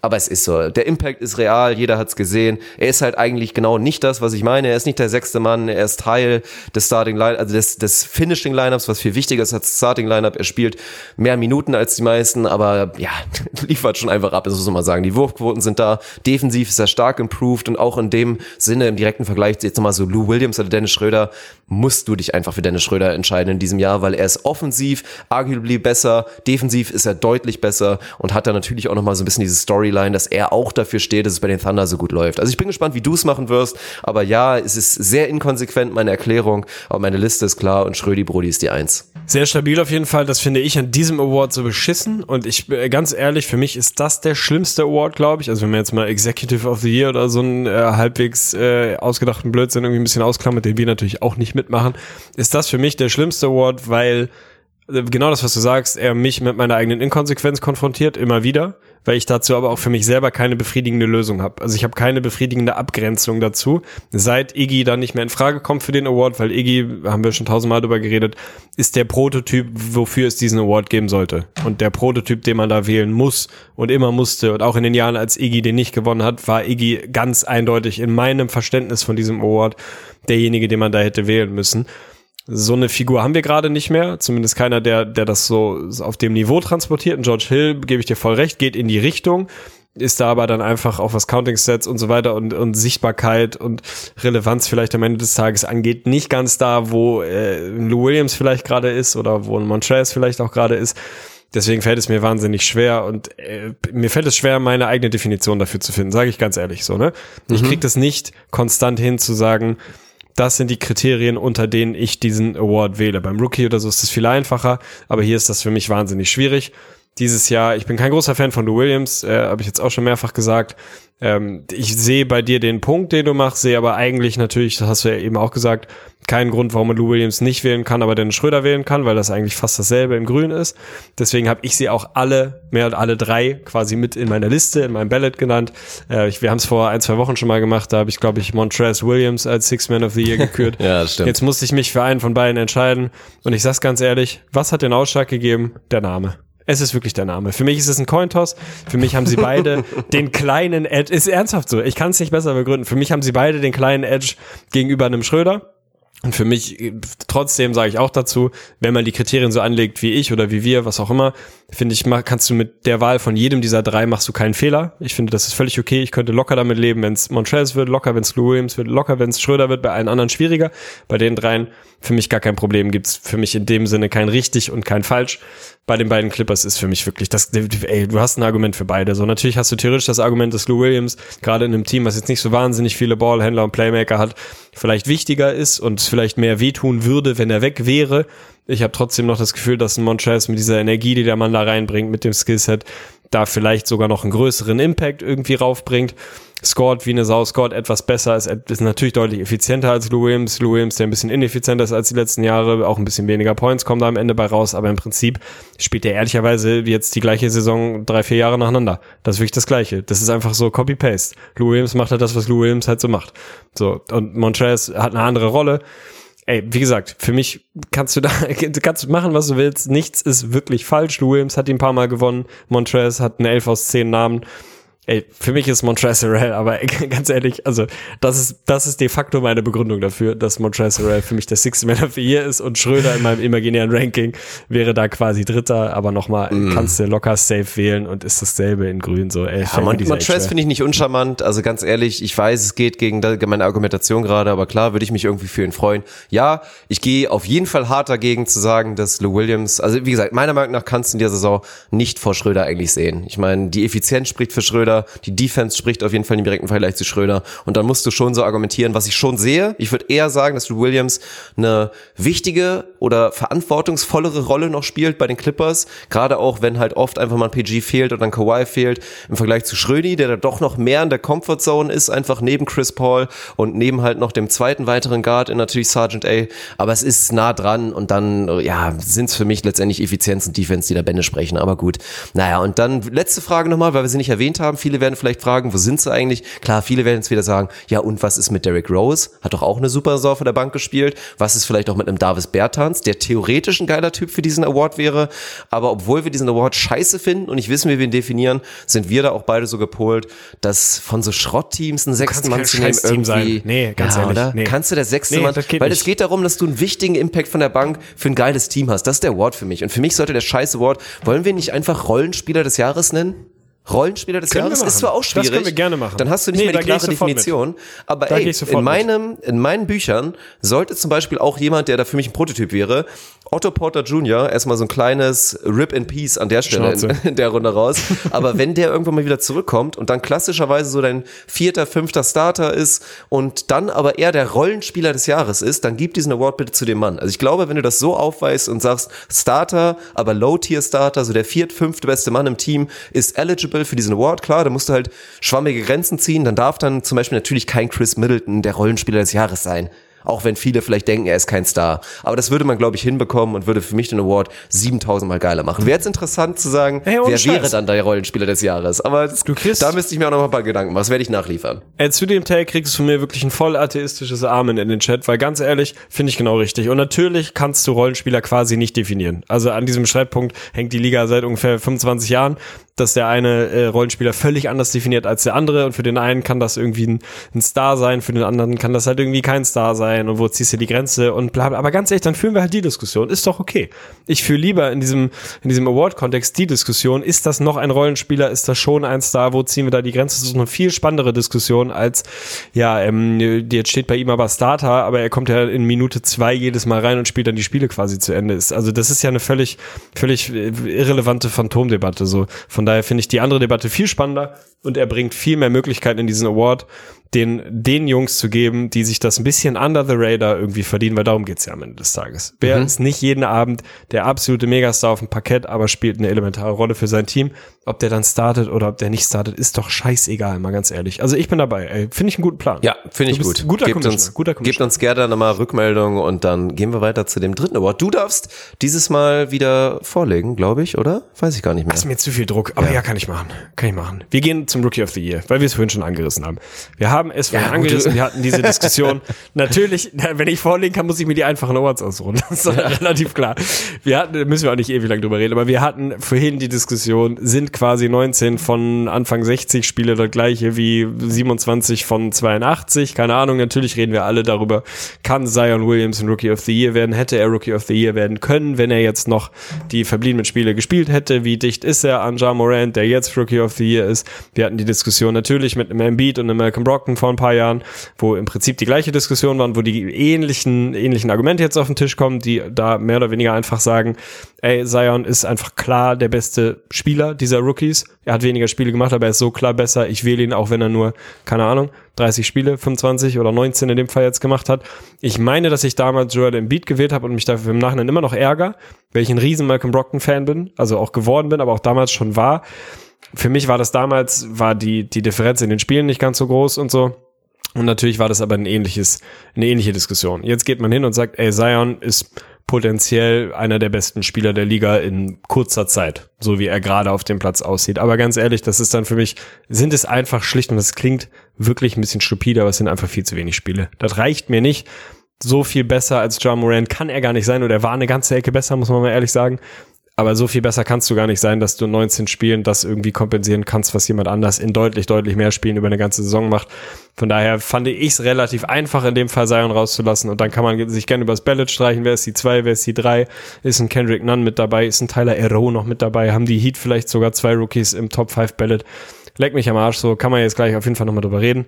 Ist es dir schwer gefallen, Moran zu nehmen, falls du ihn genommen hast? Das will ich eigentlich erstmal von dir wissen. Oder war es für dich einfach ja, total Moran geht ja gar nichts vorbei. Also die Diskussion, da ist ja ganz anders. Also da müssen wir, interessant wäre es, wenn es Ja Morant nicht geben würde.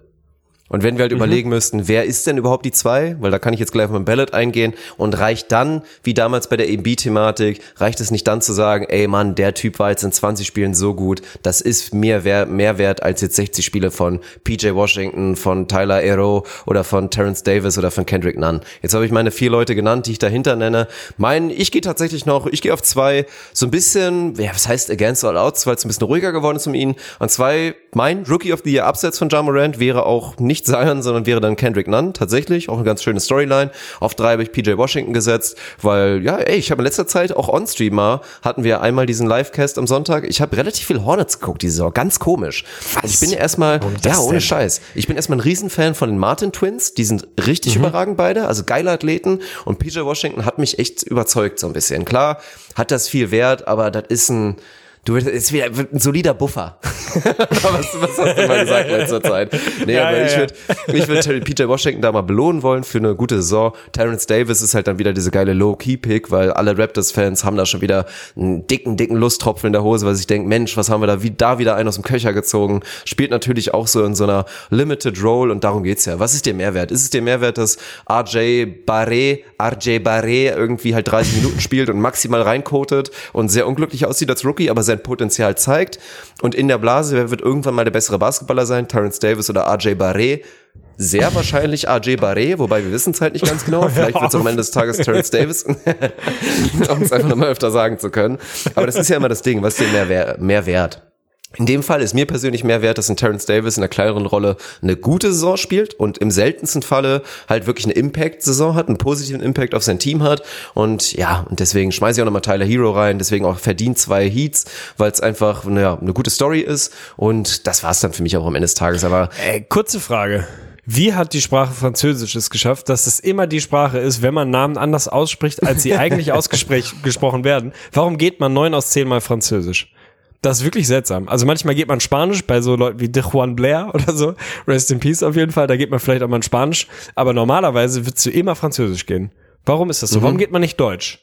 Warum geht man nicht einfach, äh, warum haben wir es nicht geschafft, dass unsere Sprache so ein Ansehen hat, dass man in so einem Moment sagen würde, wir können ja, ihn auch gerne RJ Barrett nennen. Ba Barrett, Warum geht man?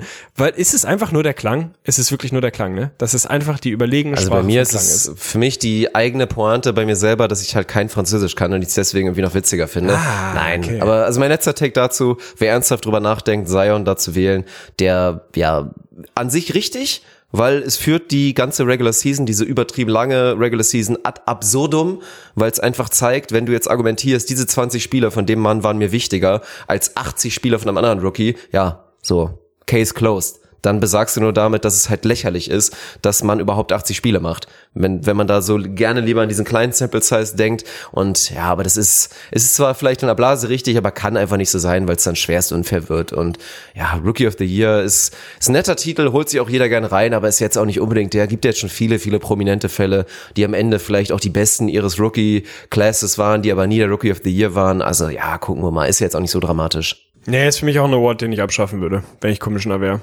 gibt mir keinen Mehrwert. Also gibt mir und der Liga aktuell oh, abschaffen überhaupt keinen Mehrwert. Doch also schon, Year weil ich ihn ersetzen würde. Ich würde ganz geile andere Sachen machen, ey. Ja. Das machen wir natürlich auch nochmal in der Offseason. Ich nenne es jetzt mhm. schon Offseason. Aber wir haben ja diesmal, ey, wir meckern Wochen. jetzt auch wieder, ich habe jetzt auch, glaube ich, wieder bei Bill Simmons irgendwie gehört, wo es dann hieß, ja, die Rookie-Class ist ja auch so schlecht und es macht überhaupt keinen Spaß.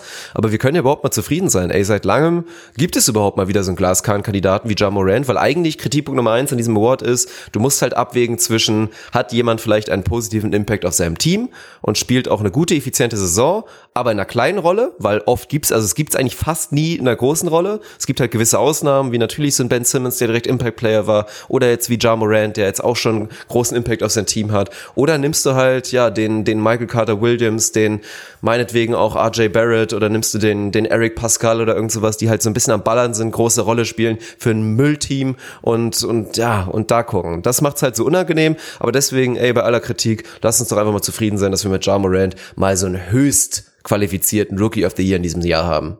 Kann ich unterschreiben, wird den Award trotzdem abschaffen, weil mich Rookies einfach nicht abholen. Das, ist, das holt mich emotional nicht ab. Recht, du hast natürlich völlig recht. Ja Morant spielt da eine Bombensaison und vollkommen klar, dass Zion da nicht rankommen kann. Trotzdem wäre die Diskussion spannend gewesen, wenn er dann noch ein paar mehr Spiele gemacht hätte, Morant vielleicht ein paar weniger, weil dann geht ja diese typische Diskussion los. Wie viel besser muss man sein quasi oder darf man oder wie viel äh, weniger äh, gut darf man sein als die Nummer zwei? Wie viel mehr Spiele muss man gemacht haben? Wo schlägt da das Panel dann in die andere Richtung und so? ist ja alles irgendwie auch eine halbwegs interessante Debatte, aber wie gesagt, wenn es dann mir geht, abschaffen und Friesen des Jahres oder irgendwas, irgendwas Unterhaltsames machen. Ich brauche Entertainment Award. Lonnie Walker. Also ganz ehrlich. Lonnie Walker, Friesen des Jahres. okay, safe. So. safe. Ich will von dir wissen, ey, wir gehen nächste Runde. Nächste Runde und ich habe mir einen Award zum Ende aufgespart, den ich mit Abstand am interessantesten finde, deswegen werde ich mir den aufsparen und mhm. will von dir jetzt an dieser Stelle wissen, wer dein Defensive Player of the Year ist. War nicht leicht, war wirklich nicht leicht und mhm. Fühle ich mich perfekt dabei, weil ich gerne die Endphase der Saison gesehen hätte. Nein, ich fühle mich nicht perfekt dabei. Ich bin am Ende des Tages doch zu dem Mann gegangen, der natürlich momentan in aller Munde ist, aus allen falschen Gründen und zu dem Franzmann, zu dem, ja, jetzt kommt ja immer auch dieser Joke, der jetzt schon so ausgelutscht ist, haha, der Defensive Player of the Year hat jetzt dafür gesorgt, dass die ganze Liga shut down ist und so weiter. Aber nein, er war für mich auch vorher wirklich auf kompletter No-Cap-Basis, war Rudy Gobert für mich der Defensive Player of the Year. Es gab sehr, sehr gute Konkurrenten in diesem Jahr, sehr, sehr gut, die auch wirklich sehr nah dran waren. Für mich war es zwischenzeitlich tatsächlich Anthony Davis, Davis, auch so ein bisschen als Gesicht dieser guten Lakers-Defense, was ja bei den Jazz gar nicht mehr so eine krasse Storyline ist. Deswegen hadern, glaube ich, auch viele.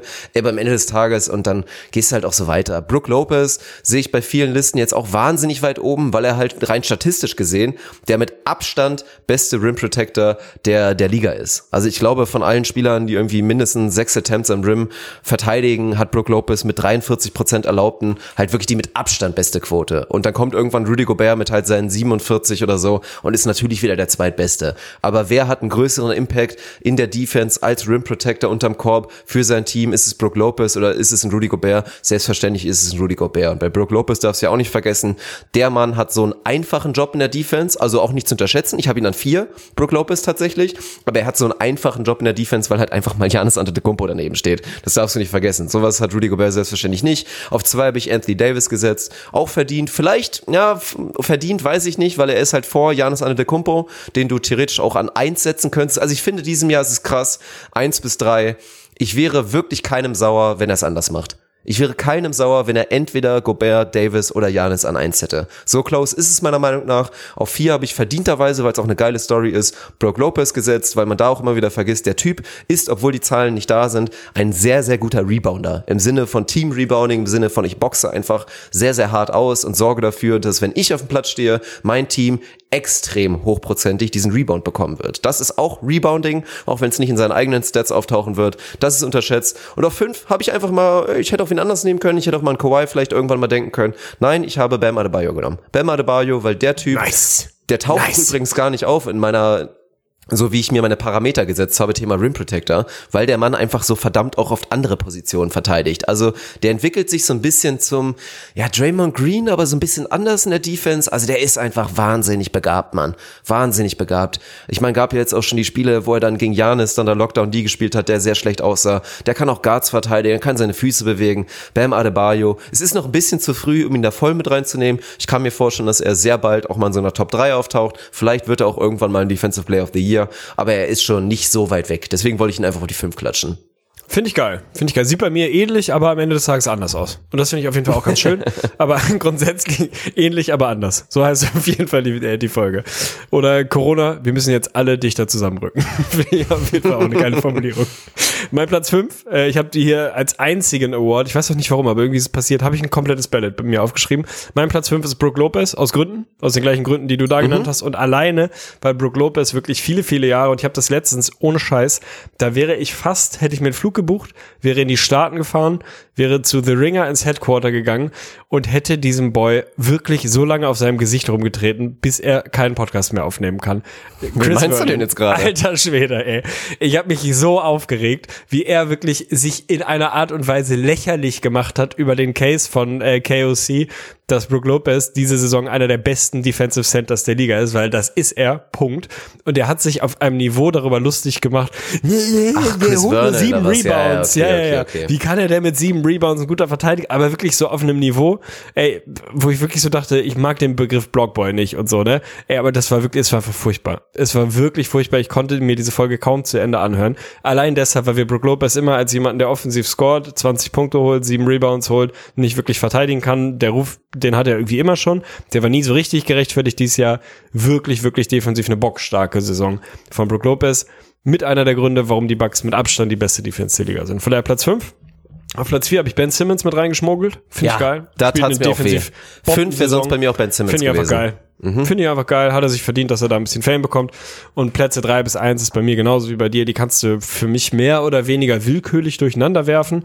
Am Ende des Tages musst du zu einer, zu einer Entscheidung kommen. Rudy Gobert, und ich habe da wirklich, da kannst du Kümmel spalten. Ne? Also wir müssen jetzt nicht über. Hast über du drei gesetzt? Krass. Nee, nee, nee, habe ich nicht. An zwei. Ah, okay. Wir, du musst jetzt nicht über, über äh, defensive, individuelle Metriken, haben wir schon tausendmal geredet, dass die absolut flawed sind so und dass das wahnsinnig schwierig ist, wahnsinnig viel Kontext und so weiter und so fort. In der Tendenz drücken sie natürlich trotzdem ein bisschen was aus. Ich habe irgendwann, habe ich wirklich angefangen, für mich banale irgendwie Gründe zu finden, warum ich die jetzt von drei bis eins ranke. Ich habe Jani am Ende des Tages auch geil. Mal wieder die 17. Aussprach, äh, Aussprechmöglichkeit für Herrn Antetokounmpo. Habe ich auf drei weil ich einfach nur Brook Lopez so viel Fame gegeben habe und einen so großen Anteil äh, an dieser guten Defense, an dieser elitären Defense, sorry, historisch elitären Defense äh, zuschreibe, dass es mir schwer gefallen ist, dann jemand anderen an einzusetzen, wenn ich Brook Lopez mit in den Top 5 habe. Das geht sich für mich dann irgendwie schwer aus, ist aber natürlich auch ein bisschen ein, ein fiktives Argument. Rudy Gobert habe ich in Anführungsstrichen nur an zwei, weil die Team-Defense der Jazz dieses Jahr dann doch nicht so elitär ist wie sonst. Da sind sie irgendwie Elfter. Die letzten Jahre hatte er da, was seinen Impact auf die Team-Defense angeht, einen noch größeren Impact trotzdem. Auch da, Klammer auf, du kannst locker Rudy Gobert zum Deep Hall machen, machst nichts falsch. Mit Janis kannst du das genauso machen, machst du auch nichts falsch. Ich habe mich am Ende des Tages für Anthony Davis entschieden, wo für mich dann auch der Abstand zum zweitbesten Verteidiger in den Lineups zumindest auf dem Niveau dann etwas größer ist vielleicht, auch wenn die Lakers auch sehr, sehr gute Individualverteidiger auf dem Platz haben, die mit Anthony Davis auf dem Platz stehen. Ich wollte dem Mann einfach für seine sehr gute Saison am Ende auch ein kleines bisschen Fame geben. Die Lakers haben sich für mich auch, das ist natürlich ein absolut konstruiertes Argument bei Individual Awards, die Lakers haben sich für mich auch einen Award verdient.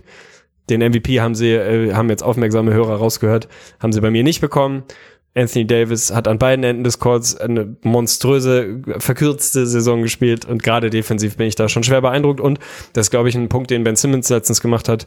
Äh, nicht, dass der jetzt irgendwie die, äh, die heilige Instanz wäre, was sowas angeht, aber es ist dann für mich schon noch immer ein Wert, wenn du sagen kannst, der kann legitimerweise auch irgendwie eins bis fünf verteidigen oder zumindest mal zwei bis fünf über, ja. über Phasen. Natürlich kannst du Anthony Davis nicht per se ein Spiel lang gegen Shooting Guard verteidigen lassen, aber das kann er nun mal naturgemäß besser, als das ein Rudy kann. Von daher ist das dann vielleicht ein bisschen konstruiert, das Argument, warum ich ihn nach oben geholt habe. Keine Ahnung. Ist für mich eine bunte Mischung, kannst alles machen. Bei mir ist Anthony Davis der Defensive Player of the Year und ich finde das voll in Ordnung. Ja, und ganz ehrlich, ich, es war auch ein kleiner Grund, dass ich ihn nicht mit reingenommen habe, weil ich glaube inzwischen auch jetzt hier im Podcast eh, aber auch bei Twitch mir inzwischen die Leute vorwerfen, dass ich Ben Simmons massiv overrated. Da gehe ich immer noch gegen und ich finde eigentlich auch wieder, je mehr ich drüber nachdenke, dass er selbst in diesem Ranking, schön, dass du ihn mit reingenommen hast, weil sonst hätte ich ihn auf jeden Fall noch erwähnen müssen, dass das eigentlich schon wieder seine Klasse da wegnimmt, weil es gibt halt sehr wenige Spieler in dieser Liga, die wirklich legit von Position, gerade von Position 1 bis verteidigen können. Und natürlich kann Ben Simmons jetzt, keine Ahnung, Anthony Davis verteidigen, aber ja, nicht so weit davon entfernt, ehrlich gesagt. Also halt jemand, der wirklich als eigentlich offensiver Point Guard dann auch noch alle fünf Positionen auf der anderen Seite verteidigen kann. Das ist rar, das ist unfassbar, das ist elitär und dementsprechend, ja, und er macht's ja auch noch sehr gut. Von daher völlig verdient, dass du ihn da genommen hast. Und dann, ja, Geil. schön. Ich war, ich dachte, dass du kurz davor bist, da wirklich Jani auch noch da, naja, wir kommen nee, ja noch auf MVP, nee. aber dass du ihm beides gibst. Dass er dann natürlich hier schön nach Hakim, wann war es? Ich glaube 88, nee, 88 Jordan natürlich und Hakim 94, die einzigen beiden, die es wirklich in, den, in denselben Jahren gewonnen haben. Ja, dass es Jani jetzt vielleicht in diesem Jahr bekommen hätte, aber ja, finde ich auch gut, dass man sich da noch ein bisschen ziert. Total. Ich fände es auch nicht grundlegend falsch, aber irgendwie am Ende des Tages doch. Und das ist für mich, glaube ich, dann auch ein bisschen der Brook Lopez und der gute Team-Defense-Faktor der Bugs, wo ich dann sagen würde, das fühlt sich irgendwie nicht ganz richtig an, auch wenn man den Case auf jeden Fall machen kann. Aber er muss nicht traurig sein. Er hat ja einen anderen Award. Zumindest in meinen Büchern hat er den. Ich gehe sehr davon aus, dass er den auch in der Realität bekommen wird. Denn für mich ist er der eindeutige MVP, auch wenn natürlich, sagen wir mal, die letzte Woche der Liga ein bisschen äh, größere Fragezeichen aufgeworfen hat, in der LeBron gerade im direkten Duell da nochmal ein bisschen Cojones gezeigt hat, in der die Bucks dann auf einmal ein paar Spiele verloren haben, wo man vielleicht nicht unbedingt damit gerechnet hätte, dass sie die verlieren. Haben, glaube ich, drei in Folge verloren, hinten raus am Ende der Saison die Lakers. Haben dann auch den Abstand, was bestes Team und so weiter angeht, maximal verkleinert. Also da ist jetzt nicht mehr wirklich der Case, dass die Bucks das klar beste Team der Liga sind. Wenn man so in die Lost Column guckt, sind es halt zwei, zwei Niederlagen mehr. Also das ist im Prinzip ein ähnlich gutes Team. Wenn man aber da mal in die anderen Metriken guckt, sind die Bucks natürlich schon insgesamt, wenn man sich das Net-Rating und die Abstände jeweils von Platz eins zu Platz zwei und so weiter anguckt, sind sie schon immer noch klar das beste Team, auch wenn die Wins das vielleicht nicht unbedingt sagen. Aber das ist natürlich jetzt das spannende Narrativ wie dicht ist LeBron dran und wie dicht hätte er vielleicht noch rankommen können, wenn wir diese 15 Spiele oder was da noch gewesen wären oder 20 Spiele noch gespielt hätten. Das will ich von dir natürlich gleich wissen. Der Case für Jan ist relativ klar.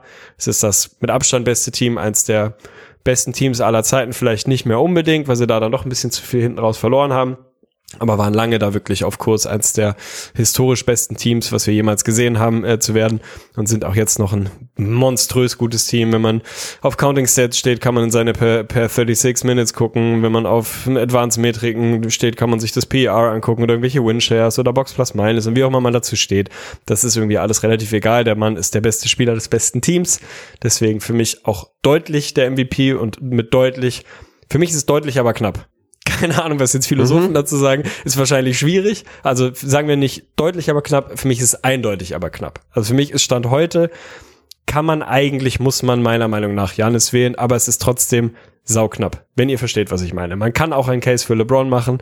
Der ist auf jeden Fall, die Lücke ist deutlich kleiner geworden und ich kann mir vorstellen, dass es eine Welt gegeben hätte, in der tatsächlich LeBron am Ende der Saison vielleicht sogar der verdientere MVP gewesen wäre, wenn wir diese Spiele noch gesehen hätten. Die Lakers vielleicht das beste Team, auch rekordmäßig das beste Team gewesen wären, der Abstand noch kleiner geworden wäre. Ist alles jetzt äh, ein bisschen Milchmädchenrechnung. Wenn du mir heute eine Playoff-Serie gibst und sagst, such den Spieler aus, der sie dir gewinnt, nehme ich immer noch LeBron. Wenn du mich fragst, wer ist heute der MVP, muss man meiner Meinung nach dann doch deutlich Janis wählen. Ja, ich bin auch nicht anders gegangen, auch wenn es vielleicht ein, zwei vermutet hätten. Aber ja, es ist, ich bin aber auch bei dir, das ist relativ close in dem Sinne, dass wir, ich werde es gleich noch ein bisschen ausführen. Aber ja, bei Janis, ich habe es glaube ich schon mal gesagt im Podcast hier, es läuft darauf hinaus. Ich glaube, Shaq hat das irgendwann auch mal selber gesagt oder zumindest so angedeutet. Mann, Janis Antetokounmpo spielt einfach wie Shaq gerade nur in fast noch besser. Also Shaq in besser quasi. So dominant, so sind doch so geisterkrank sind doch die Zahlen, ganz ehrlich. Wer aufgerundet, einfach mal 30, 14, 6 Assists, dann natürlich noch zwei Stocks dann mit dazu, mit geisterkranken Quoten, brutaler Effizienz. Und by the way, ach ja, der Typ ist halt nicht eben wie Shaq in, in irgendwie der Minuten. Center, der irgendwo steht. Also in 31 Minuten sowieso, rechne das hoch auf, auf 36, rechne das hoch auf 48, ist das historisch unfassbar, was der Mann da macht. Dazu leitet er noch deine Offense und ist defensiv dann, je nachdem, was du brauchst, irgendwie dein Defensivcenter oder ist dann irgendwie der, der den besten Perimeter-Guy verteidigt. Es ist unfassbar. Deswegen kann man da auch einen Unterschied machen. Er ist der beste Spieler der Saison. Trotzdem ist LeBron James, und das hat er unter anderem in dem letzten direkten Duell auch gezeigt, nach wie vor der beste Spieler des Planeten. Und ich finde es an sich auch okay. Also es geht massiv zu weit, das habe ich jetzt auch schon ein paar Mal gelesen, wenn Leute das als einzig oder das als ausschlagendes Argument nehmen, ja, LeBron hat ja Janis so die Hosen ausgezogen dann im letzten Duell. Da ist für mich klar geworden, dass LeBron der MVP sein muss. Das geht natürlich nicht. Ich finde, das Argument ist schon valide, wenn du jetzt sagen würdest, die beiden sind irgendwie in derselben Division, spielen viermal gegeneinander und LeBron zieht wirklich viermal in Folge Janis die Hosen aus aber Janis hat ansonsten die statistisch viel, viel bessere Saison. Die Bucks sind auch das leicht bessere Team. Dann fände ich es okay zu sagen, ey, für mich kann Janis nicht der MVP sein, wenn er sich viermal die Hosen ausziehen lässt von LeBron. Aber so war es ja nicht. Die Bucks haben das erste Duell gegen die Lakers gewonnen. Da war er auch auf jeden Fall deutlich besser als LeBron, obwohl LeBron auch wieder sein Triple-Double hatte. So geht's am Ende des Tages nicht. Es tut einfach nur weh. Ich finde es, wie gesagt, voll verdient, super verdient. Janis Antetokounmpo MVP, Back-to-Back, ganz klar. Geile Geschichte. Aber trotzdem will ich immer noch darauf hinweisen, und es kommt ja auch immer wieder, ich sehe es ja immer wieder Social Media, so, let's not take LeBron for granted, so ist es, und wir werden in 10, in 20 Jahren, in 30 Jahren raufgucken und uns denken, Alter, krass, wie oft LeBron einfach nicht MVP geworden ist und dass er auch in dieser Saison wieder nicht MVP geworden ist oder wird oder vielleicht auch nicht wird, weil es gar keine Awards gibt, ist irgendwie, obwohl Janis, wie gesagt, der verdiente Sieger ist, trotzdem irgendwie ein Skandal. Keine Ahnung, ist irgendwie pervers. Deswegen ist es schade, aber es gibt auch meiner Meinung nach nur diese eine richtige Entscheidung, weil ansonsten kannst du nach Legacy und kannst nach Storyline tippen, dann ist es vielleicht LeBron, dann ist es aber unfair, weil so sollte man den Award eigentlich nicht auslegen. Ey, ich bin grundsätzlich bei dir, muss aber dazu sagen, bei diesem ganzen Let's not take LeBron for granted, so ne, theoretisch unterschreibe ich, mittlerweile geht mir das auf den Sack, weil ich immer so das Gefühl habe, dass es so ein Strohmann-Argument ist, weil, ey, ganz ehrlich, wer tut denn das? Also, weißt du, das wird immer und immer und immer wieder rausgeholt. Let's not forget how great LeBron is. Und ich denke mir so, das vergisst auch überhaupt keiner. Also, ich habe nicht das Gefühl, dass wir als Abseits von irgendwelchen Awards irgendwie in der Lage sind, dass dieser Mann unterbewertet, unterschätzt, nicht als historisch so gut, wie er denn eigentlich wirklich ist, gesehen wird. Es ist für mich immer so ein, so ein bisschen so ein konstruiertes Argument, so let's not take LeBron for granted. Ja, let's ja, remember vor, water is wet. Vor fünf, sechs Jahren so. wollten die ersten schon den Thron Kevin Durant vor fünf, übergeben. Sechs Jahren. Nee, ja, vor drei, vier Jahren wollte man den Thron Richtung Stephen so. Curry übergeben. Jetzt wollte man ihn sehr früh schon an Janis übergeben und am Ende des Tages sitzt er irgendwie doch noch da. Ja, aber wer wollte gefestigt. das denn? Am Ende des Tages ist doch trotzdem jeder, der sich wirklich, na, vielleicht nicht jeder, aber die Mehrheit, die sich wirklich mit der NBA also an eine Day-to-Day-Basis auseinandersetzt, würde immer noch sagen, dass LeBron wahrscheinlich der beste Spieler des Planeten ist, einer der wahrscheinlich zwei besten aller Zeiten ist und so weiter und so fort. Also ich weiß immer nicht, an wen sich dieses Argument oder dieser, dieser Appell, der ja im Kern von mir aus richtig ist, aber an wen der sich richtet, weil ich immer so denke, also vielleicht lebe ich auch in einer komischen Blase und ich bin nun wirklich kein LeBron-Fan, kein besonders großer, aber selbst in meiner vielleicht eher ein bisschen hey, keine Ahnung, LeBron kritischen ist das falsche Wort, aber nicht ganz so, äh, nicht ganz so fanbehafteten äh, Bubble wird der Mann als das gesehen, was er ist, einer der All-Time Greatest, für, wo wir dankbar sein sollten, zufällig in einer Zeit zu leben, in der wir diesem Mann bei, bei seinem Sport zugucken können. Und das ist für mich eigentlich auch so sehr das einhellige Bild, deswegen finde ich das immer so ein bisschen, ich verstehe den Punkt, aber ich denke mal so, gegen wen argumentieren wir hier? Weil für mich ist es immer so, ja, ja, stimmt, ist er, ja, wissen wir auch alle, ist doch auch geil. Also lass doch drüber freuen und dran freuen, so. Musst du nicht äh, Argumente widerlegen, die eigentlich bei mir zumindest irgendwie überhaupt nicht wirklich ankommen. Ist aber ein anderes Thema, was ich von dir eigentlich wissen will. Du hast ja im Gegensatz zu mir ein volles Ballot. Wen, wen, wen hast du mit drin? Hast du, hast du Luca mit reingesneakt? Hast du, keine Ahnung, hat Kawhi genügend Spiele gemacht? Oder wie sieht dein Ballot auf drei bis fünf aus? Ja, ja und ja. Beide sind mit Oha. drin. Also natürlich ist LeBron die zwei und auch mit Abstand natürlich. Also ich finde schon, der, der Abfall von, von natürlich eins und zwei sind, also Janis ist natürlich ganz weit oben historisch einzusiedeln mit der Saison. LeBron ist ebenfalls sehr hoch einzusiedeln. Danach schon massiver Drop-off natürlich auf Platz drei. Ich habe trotzdem, auch wenn viele das anders lösen werden, habe ich Luka Doncic trotzdem noch auf A3. Also damit ei, ei, auch, wenn meine Bold Prediction damit eintritt. Also da kann ich mir schon mal einen grünen Haken hinter machen. Ich hoffe auch, dass es offiziell passieren würde. Ist vielleicht ein bisschen zu hoch, aber ganz ehrlich, keine Ahnung. Der Luca-Hype ist schon noch da. Und mir reichen jetzt auch, also auch wenn es kurzzeitig wieder nach unten ging, reicht mir der Mass-Record schon aus und die Story und auch die Stats von, von Doncic, obwohl natürlich der Dreier nicht schön ist und so weiter mit seinen 31 Prozent ist Tore schlecht, bei dem Volumen zumindest, reicht es mir, ihn da auf drei zu nehmen. Auf vier man sollte ihn inzwischen vielleicht eher auf drei sehen, ist bei mir auch ein Turnaround während der Saison Nikola Jokic, Mann. Nikola Jokic, es gab viel Kritik, bei vielen wäre er genau dieser MVP-Kandidat gewesen, aber der Mann hat einfach seit jetzt auch Jahreswechsel, aber vor allen Dingen seit Februar einfach mal komplett aufgedreht. Also ist da wirklich auch so, ja, die Assists reichen nicht ganz, aber schon so halb auf Triple-Double-Kurs, wahnsinnig effizient und die Nuggets haben sich ja jetzt doch schon einfach mal auch, oder hätten sich jetzt als glasklares Homecourt-Team weiterhin etabliert. Es bleibt nach wie vor super spannend, sollten die Playoffs stattfinden, wie die Nuggets sich darschlagen werden und wie sich die Teams auch in den Playoffs auf Jokic einstellen. Aber ich finde, der Mann hat sich das in den letzten Wochen da auch verdient, dass er damit auftaucht. Wobei bei der Kombination, wo ist dann Westbrook? Aber Jokic war auch nicht so schlecht wie Westbrook in der ersten Zeit. Und ja, deswegen muss ich glaube ich auch nicht mal einen Take zu machen, weil keiner von beiden mit dabei ist. Weder Harden noch Westbrook sind da bei mir in der Liste. Ich glaube, keiner würde auch so weit gehen, jetzt Westbrook damit in die Top 5 nehmen zu wollen, oder? Ich glaube nur wegen der Argumentation nee, mit Jokic. Und dann auf 5 habe ich es ist halt auch wieder so low-key und wir wissen alle, dass er niemals der MVP sein könnte in der Saison und er wird wahrscheinlich auch nie in seiner Karriere der Regular Season MVP sein. Dafür war er jetzt einfach schon mehrfach Finals MVP, aber ich finde, es ist dann doch schon unterschätzt eigentlich schon fast wieder und er hat nicht irgendwie 17 Spiele gemacht, sondern auch 51, auch so ein bisschen low-key. Kawhi Leonard ist einfach auch verdient in dieser Top 5 mit dabei. Also, wenn man ihn da nicht erwähnt, hat man doch irgendwie kurz mal vergessen, wie gut der Mann einfach ist. Safe. Und bei Kawhi finde ich relativ krass, wie das äh, gefühlte Games played und das tatsächliche Games played auseinandergeht ja. dieses Jahr. Also ich glaube, frag mal in der NBA-Community rum, wie viele Spiele hat Kawhi dieses Jahr gemacht, würden die meisten sagen, boah, 37, so, vielleicht 40, 40 so ja. gerade so eben 40, hat eigentlich die halbe Saison verpasst oder so.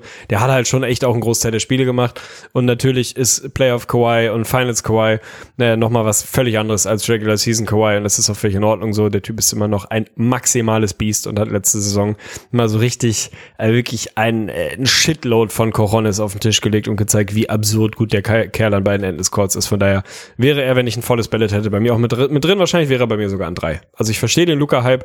Ich glaube, ich hätte Kawhi dann doch drüber und Luca wäre bei mir aber auch mit im Ballot, was schon maximal krass ist, wenn man mal ganz ehrlich ist.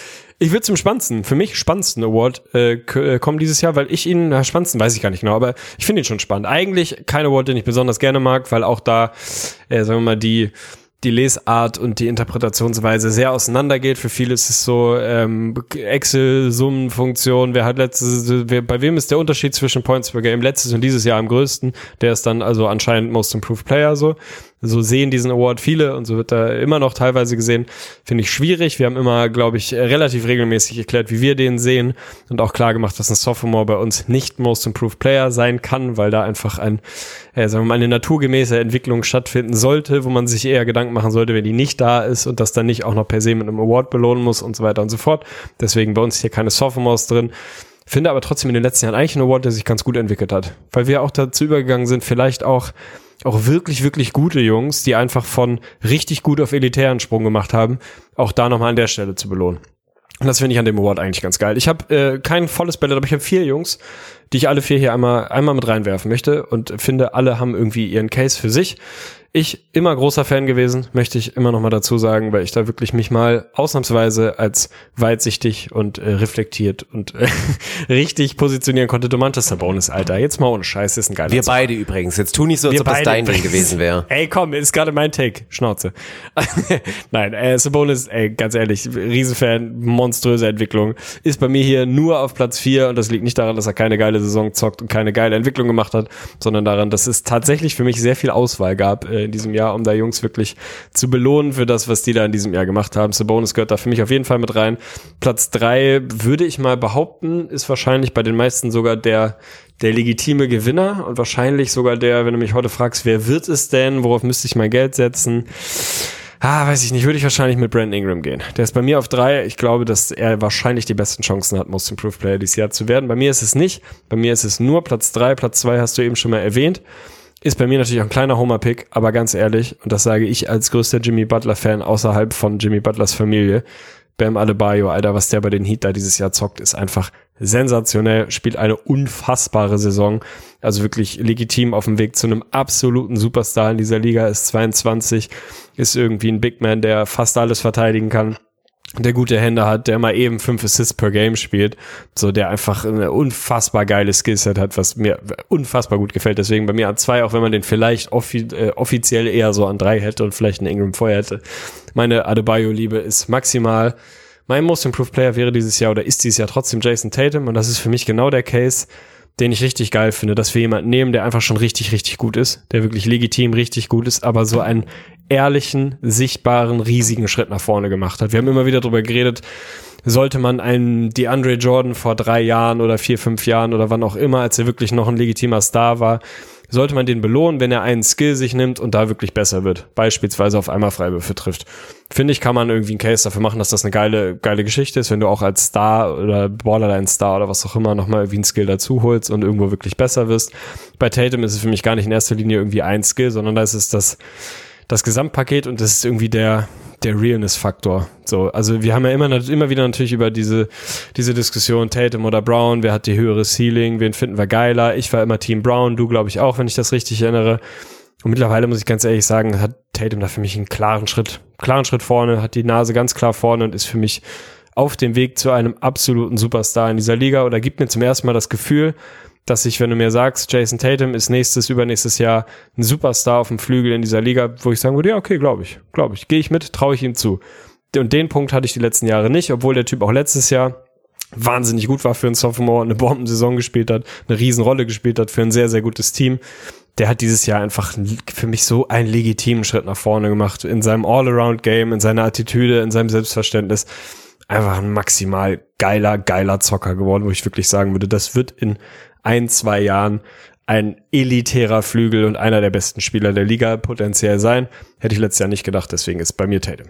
Bin gespannt, wen du hast. Ja, es ist auch spannend, aber ich kann die Spannung schon mal ein bisschen rausnehmen und bei mir ist es ebenfalls Jason Tatum Ach, und das ist eigentlich, weiß ich gar nicht, also es ist mit Sicherheit nicht der populäre Pick. Also ich denke nee, mal, ich also ich gehe auch ganz klar dagegen, bei mir ist Adebayo die drei, ich gehe dagegen und sage, der Award läuft über Ingram und über Tatum. Ich bin auch nicht der Meinung, aber ich glaube, wir sollten dieses Duell aufmachen. Ich finde es interessant, ich werde auch gleich nochmal ein bisschen was zu reinschmeißen. Ich glaube, also realistisch betrachtet wird dieser Award zwischen diesen beiden Jungs, denke ich mal, ablaufen. Es ist ja auch sehr ähnlich wesentlicher Faktor. Es ist eben auch nicht wie bei Adebayo, deswegen ist es ein bisschen schwieriger. Dieses Unleashed werden, eine viel größere Rolle spielen, ist halt eher so ein bisschen dieses andere. Das natürlich ein Brandon Ingram hat ähnlich viele Minuten schon den beiden Saisons vorher bei den Lakers gespielt, aber auf einmal natürlich in einer ganz anderen Verantwortung mit mehr Aufgaben und das so zu lösen, wie er es jetzt gemacht hat, ist natürlich auch sehr beeindruckend. Auch da ist ja so ein bisschen dieser Faktor, den einzelnen Skill sehr, sehr verbessert, nämlich sein Dreier, nicht nur von den Quoten her von 33 auf 39 Prozent, der sieht inzwischen auch einfach wunderschön aus. Er ist dazu auch übrigens mal ganz low-key fast 20 Prozent besser von der Linie im Vergleich zur letzten Saison. Also einfach mal 67,5, 18, 19 und jetzt mal stabile 86 Prozent. Auch nicht zu unterschätzen. Und dann gehen wir aber zum Jason Tatum rüber, bei dem es ja auch wirklich spektakulär ist. Klar, er spielt dann doch die paar deutlichen Minuten auch, auch mehr, aber natürlich auch eine ganz andere Rolle und hat sich jetzt so, ja, als der heimlich, willst du mal nicht akzeptieren, Mann, aber so als der heimlich beste Spieler der Celtics jetzt irgendwie rausgestellt. Ja. Auch wenn auch selbst Hayward und Kemba da nicht ganz zu vergessen sind und Brown natürlich auch ein bisschen damit redet. Ich gebe Brown übrigens immer noch nicht auf in der Diskussion, aber es ist schon, ja, es, es ist schon einfach sehr, sehr real, was Tatum da gemacht hat. Der Dreier geht langsam wirklich in Richtung elitär. Die Defense ist gut, für mich in Teilen fast schon ein kleines bisschen überbewertet, weil die Leute jetzt dazu doll draufgehen und sagen, Mensch, der ist schon ein elitärer Verteidiger. Das sehe ich jetzt noch nicht so ganz. Aber was der jetzt ja auch für ein Feuerwerk abgebrannt hat, auch im Februar mit fast 30 Punkten per Game und unfassbarer Effizienz. Ja, es ist beeindruckend. Und dann im direkten Duell habe ich mich halt auch nochmal gefragt, ich weiß nicht, wie es bei dir ist. Auch während der Saison für mich ist die letzte Messe bei Brandon Ingram als dieser Top-Scorer, 20-Plus-Scorer. Ist das eine gute Idee? Ist für mich immer noch nicht beantwortet. Und es fühlt sich immer noch ein bisschen komisch an, dieser Scoring-Output, ob ich das jetzt richtig gut bewerten kann. Und dann habe ich auch mal basismetrisch reingeguckt und das mal verglichen. Und klar, ich hab, bin nicht jedes Mal in die Lineups gegangen und habe geschaut, waren die Pelicans nicht vielleicht mit einer Resterampe unterwegs. Aber ich habe mal reingeschaut und mein Verdacht wurde da halt auch ein bisschen bestätigt. Wenn man mal guckt, die zehn besten Scoring-Spiele von Tatum, von Ingram dieser Saison, davon haben die Pelicans zwei Spiele gewonnen. Andersrum, in den 13 Spielen, in denen er unter 20 Punkte gespielt, unter 20 Punkte gescored hat, haben sie acht gewonnen. Also so ein bisschen diese Tendenz, wenn er viel scored, führt es nicht zwingend zu, zu Teamerfolg.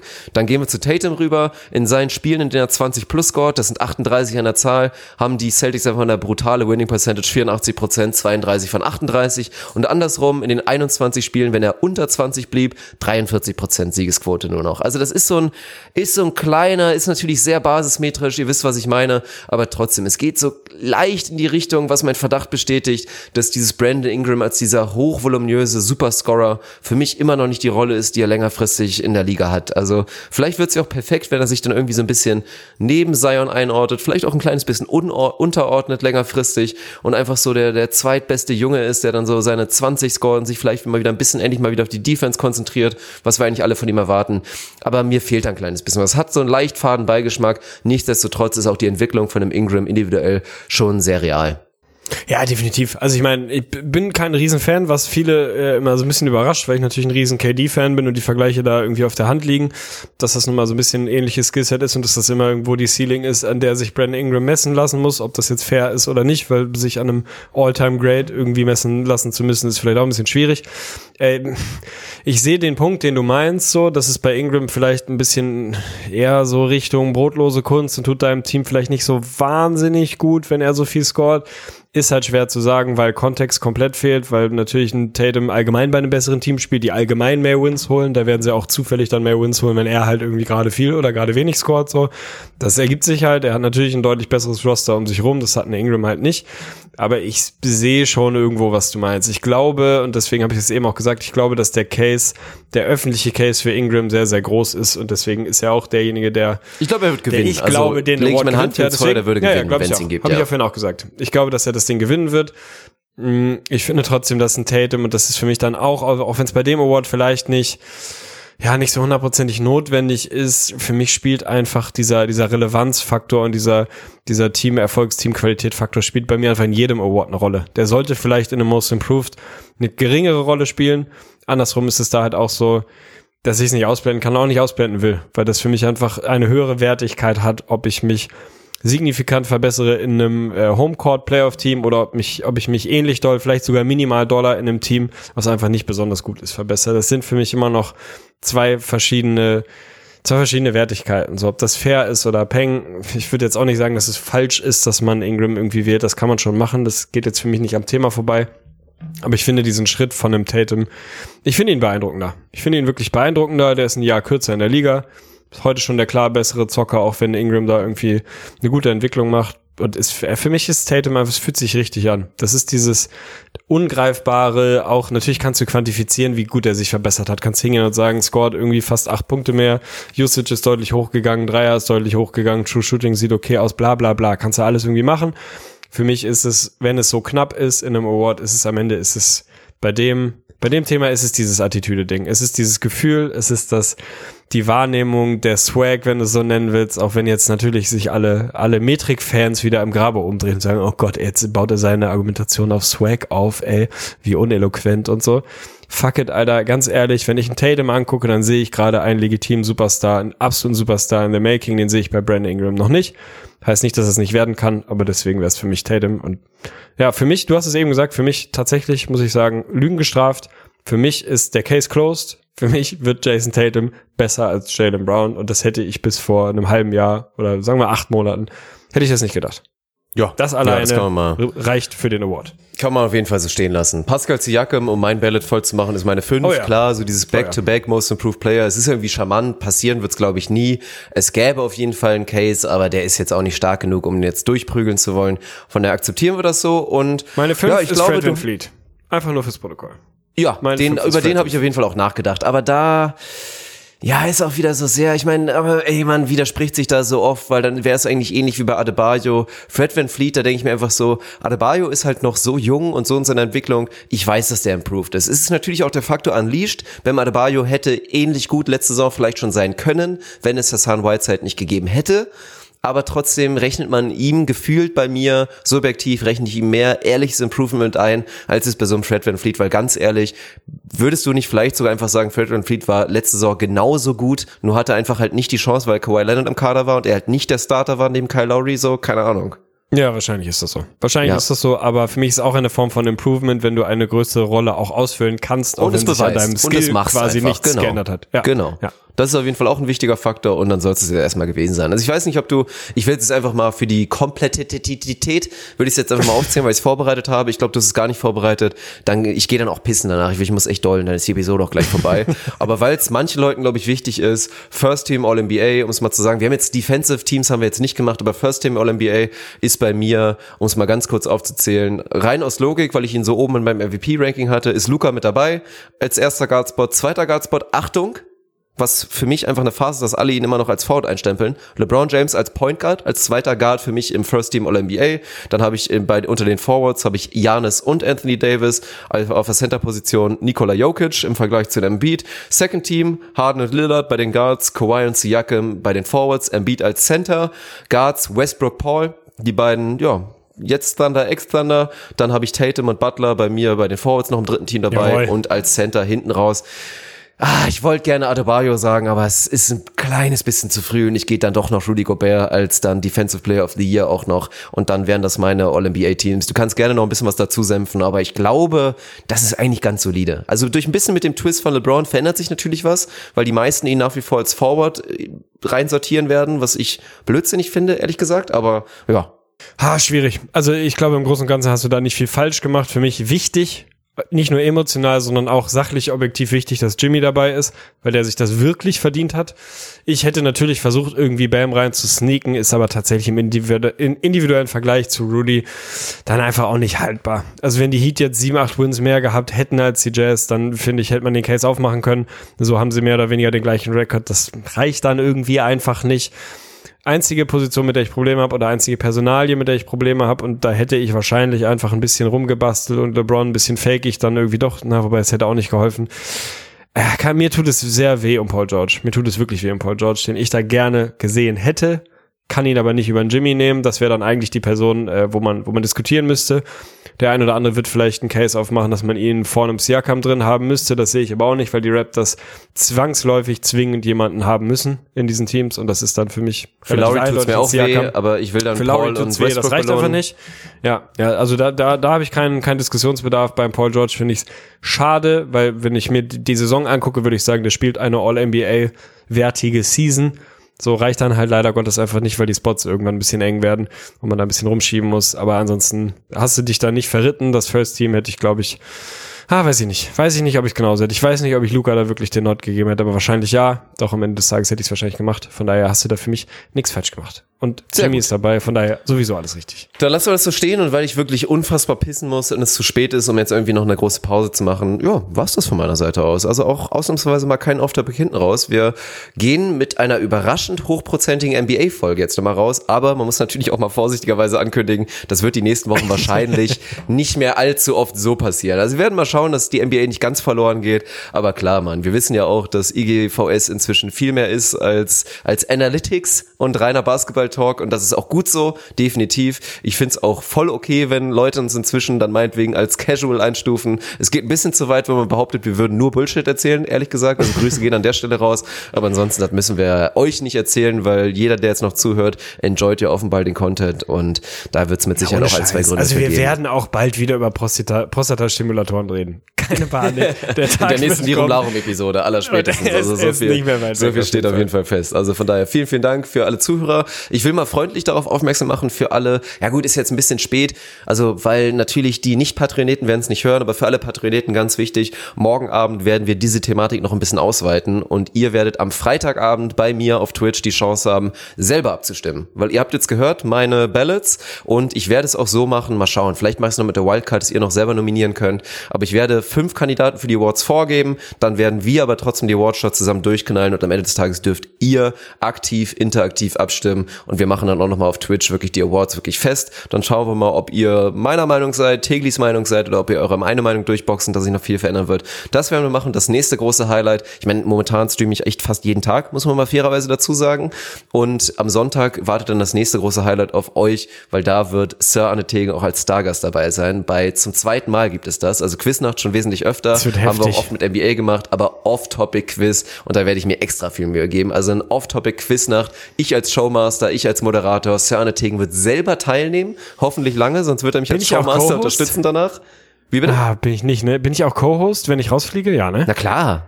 Ja, wichtig. Klar okay. bist du dann auch Co-Host, das habe ich doch gesagt, dann, dass du mich dann dann unterstützt, aber ich hoffe es mal nicht und dann wird es auf jeden Fall auch episch. Und für alle, die sich jetzt denken, warum erzählst du mir das? Ich höre das erst am Montag oder am Dienstag, weil ich nicht Patreon den Dreier rausknalle, gar kein Problem. Es gibt auf Twitch nach wie vor die Funktion, sich das Ganze im VOD, im Video on Demand oder auch VOD, wie man in Deutschland sagt, sich da reinzuziehen. Und ganz wichtig, es gibt gerade auch jetzt zum Morgen bei der Episode, es ist natürlich nicht das gleiche wie ein Podcast, aber es gibt auch eine Audio-Only-Funktion bei Twitch. Also ihr müsst euch das nicht immer reinziehen. Ich kann verstehen, wenn einer nicht sechs Stunden meine Fresse sehen will, aber ihr könnt euch das Ding auch quasi im Podcast ganz entspannt hinten da raufduseln lassen auf die Ohren und da wird am Ende des Tages auch ein bisschen was rumkommen, weil wer da sich voll vor verschließt, der verpasst auf jeden Fall in gewisser Form auf jeden Fall Content und das sollte man ja nicht machen. Wir haben alle genug Zeit momentan, glaube ich. Der, also wer das verpasst, lebt im gleichen Schrank wie ich wahrscheinlich, Nachbar, im Nachbarschrank. Nee, ja. ey, kann ich nur äh, meine Hand für ins Feuer legen. Ist geil, wird geil, wird geil gewesen sein, je nachdem, wann ihr es hört und so. Ihr wisst, was ich meine, ey. Es war mir, um das zu Ende zu bringen, ein inneres Blumenpflücken. Eine gute Folge. Bisschen viel NBA für meinen Geschmack, aber, aber war schon, war schon in Ordnung. Wie gesagt, es werden auch wieder andere Zeiten kommen. Ich bin, ich würde so gern mal wissen, ey, wir brauchen mal so ein, wir müssen mal so eine Umfrage machen. Mal so eine, eine ehrliche, repräsentative Umfrage unter unseren vier Millionen Hörern. Wer denn eigentlich uns wegen Basketball hört und wer wegen Off-Topic und bei wem ja, also wie, weißt du, wie da das Stimmungsbild das ist das Wichtige. Bei, ja, ja, genau. Das ist halt genau der Punkt. Zu, und wer hört uns, ehrlich gesagt obwohl so wichtig, ja. er den anderen Teil total scheiße findet. Also haben wir noch viele NBA-Fans, oh. die den Off-Topic-Kram wirklich skippen und richtig scheiße finden? Oder andersrum, weil meine These die müssen ist, uns ja eigentlich inzwischen verlassen haben, oder? Eigentlich Aber bitte ja, mal rückmelden, die, die ohne Scheiß. Wenn es Leute ja, von euch Scheiß. gibt, die echt immer noch sagen, ich schätze eure Meinung über die NBA nach wie vor, was ja nicht mehr allzu viele scheinbar Und machen. geht mir auf den Sack, ich, ich skippe ich bin echt so salzig, ey. ja, ja, ich merke das. Aber wenn ihr, wenn ihr wirklich sagt, dass ihr den Off-Topic-Content immer noch nach wie vor jedes Mal konsequent gibt, dann bitte mal melden. Ohne Scheiß, wir sind euch auch wirklich nicht böse. Wir fänden das wahnsinnig nee, interessant. interessant. nur gerne hören. Weil das ist fast schon wieder eine krasse Aktion und auch Dedication und auch Ehre und Treue zu uns, sich diesen Stress zu geben. Tatsächlich, das jedes Mal zu machen, weil ich könnte es nicht. Vor allem, es ist ja auch nicht richtig trennscharf. Es wechselt ja auch gerne mal mittendrin und driftet ja, einfach komplett ja, ja. über Schlepphol ab. Ey, Zeitangaben machen wir eh nicht mehr, weil wir zu faul sind und abgehoben sind. Ja, so sieht das aus. Haben aber, wir die je gemacht? Ja doch, wir haben uns mal wirklich die Mühe gut. Wenn gemacht. Ihr, ne? Wenn ihr irgendwelche anderen Leute halb stotternd irgendwelche Zahlen vorlesen sehen wollt oder hören wollt, dann schaut Digga, da vorbei und an der Stelle. Nimm mal den Salzstreuer aus dem Arsch, ey. Das ist ja also wirklich elf aus zehn, ey. Wir bleiben drin, ey. Lasst euch nicht ärgern. Wir brauchen mehr das. Beef in NBA Deutschland. An der Stelle schöne Grüße gehen raus und äh, wir sehen uns beim nächsten Mal. Macht's gut. Bis zum nächsten Mal.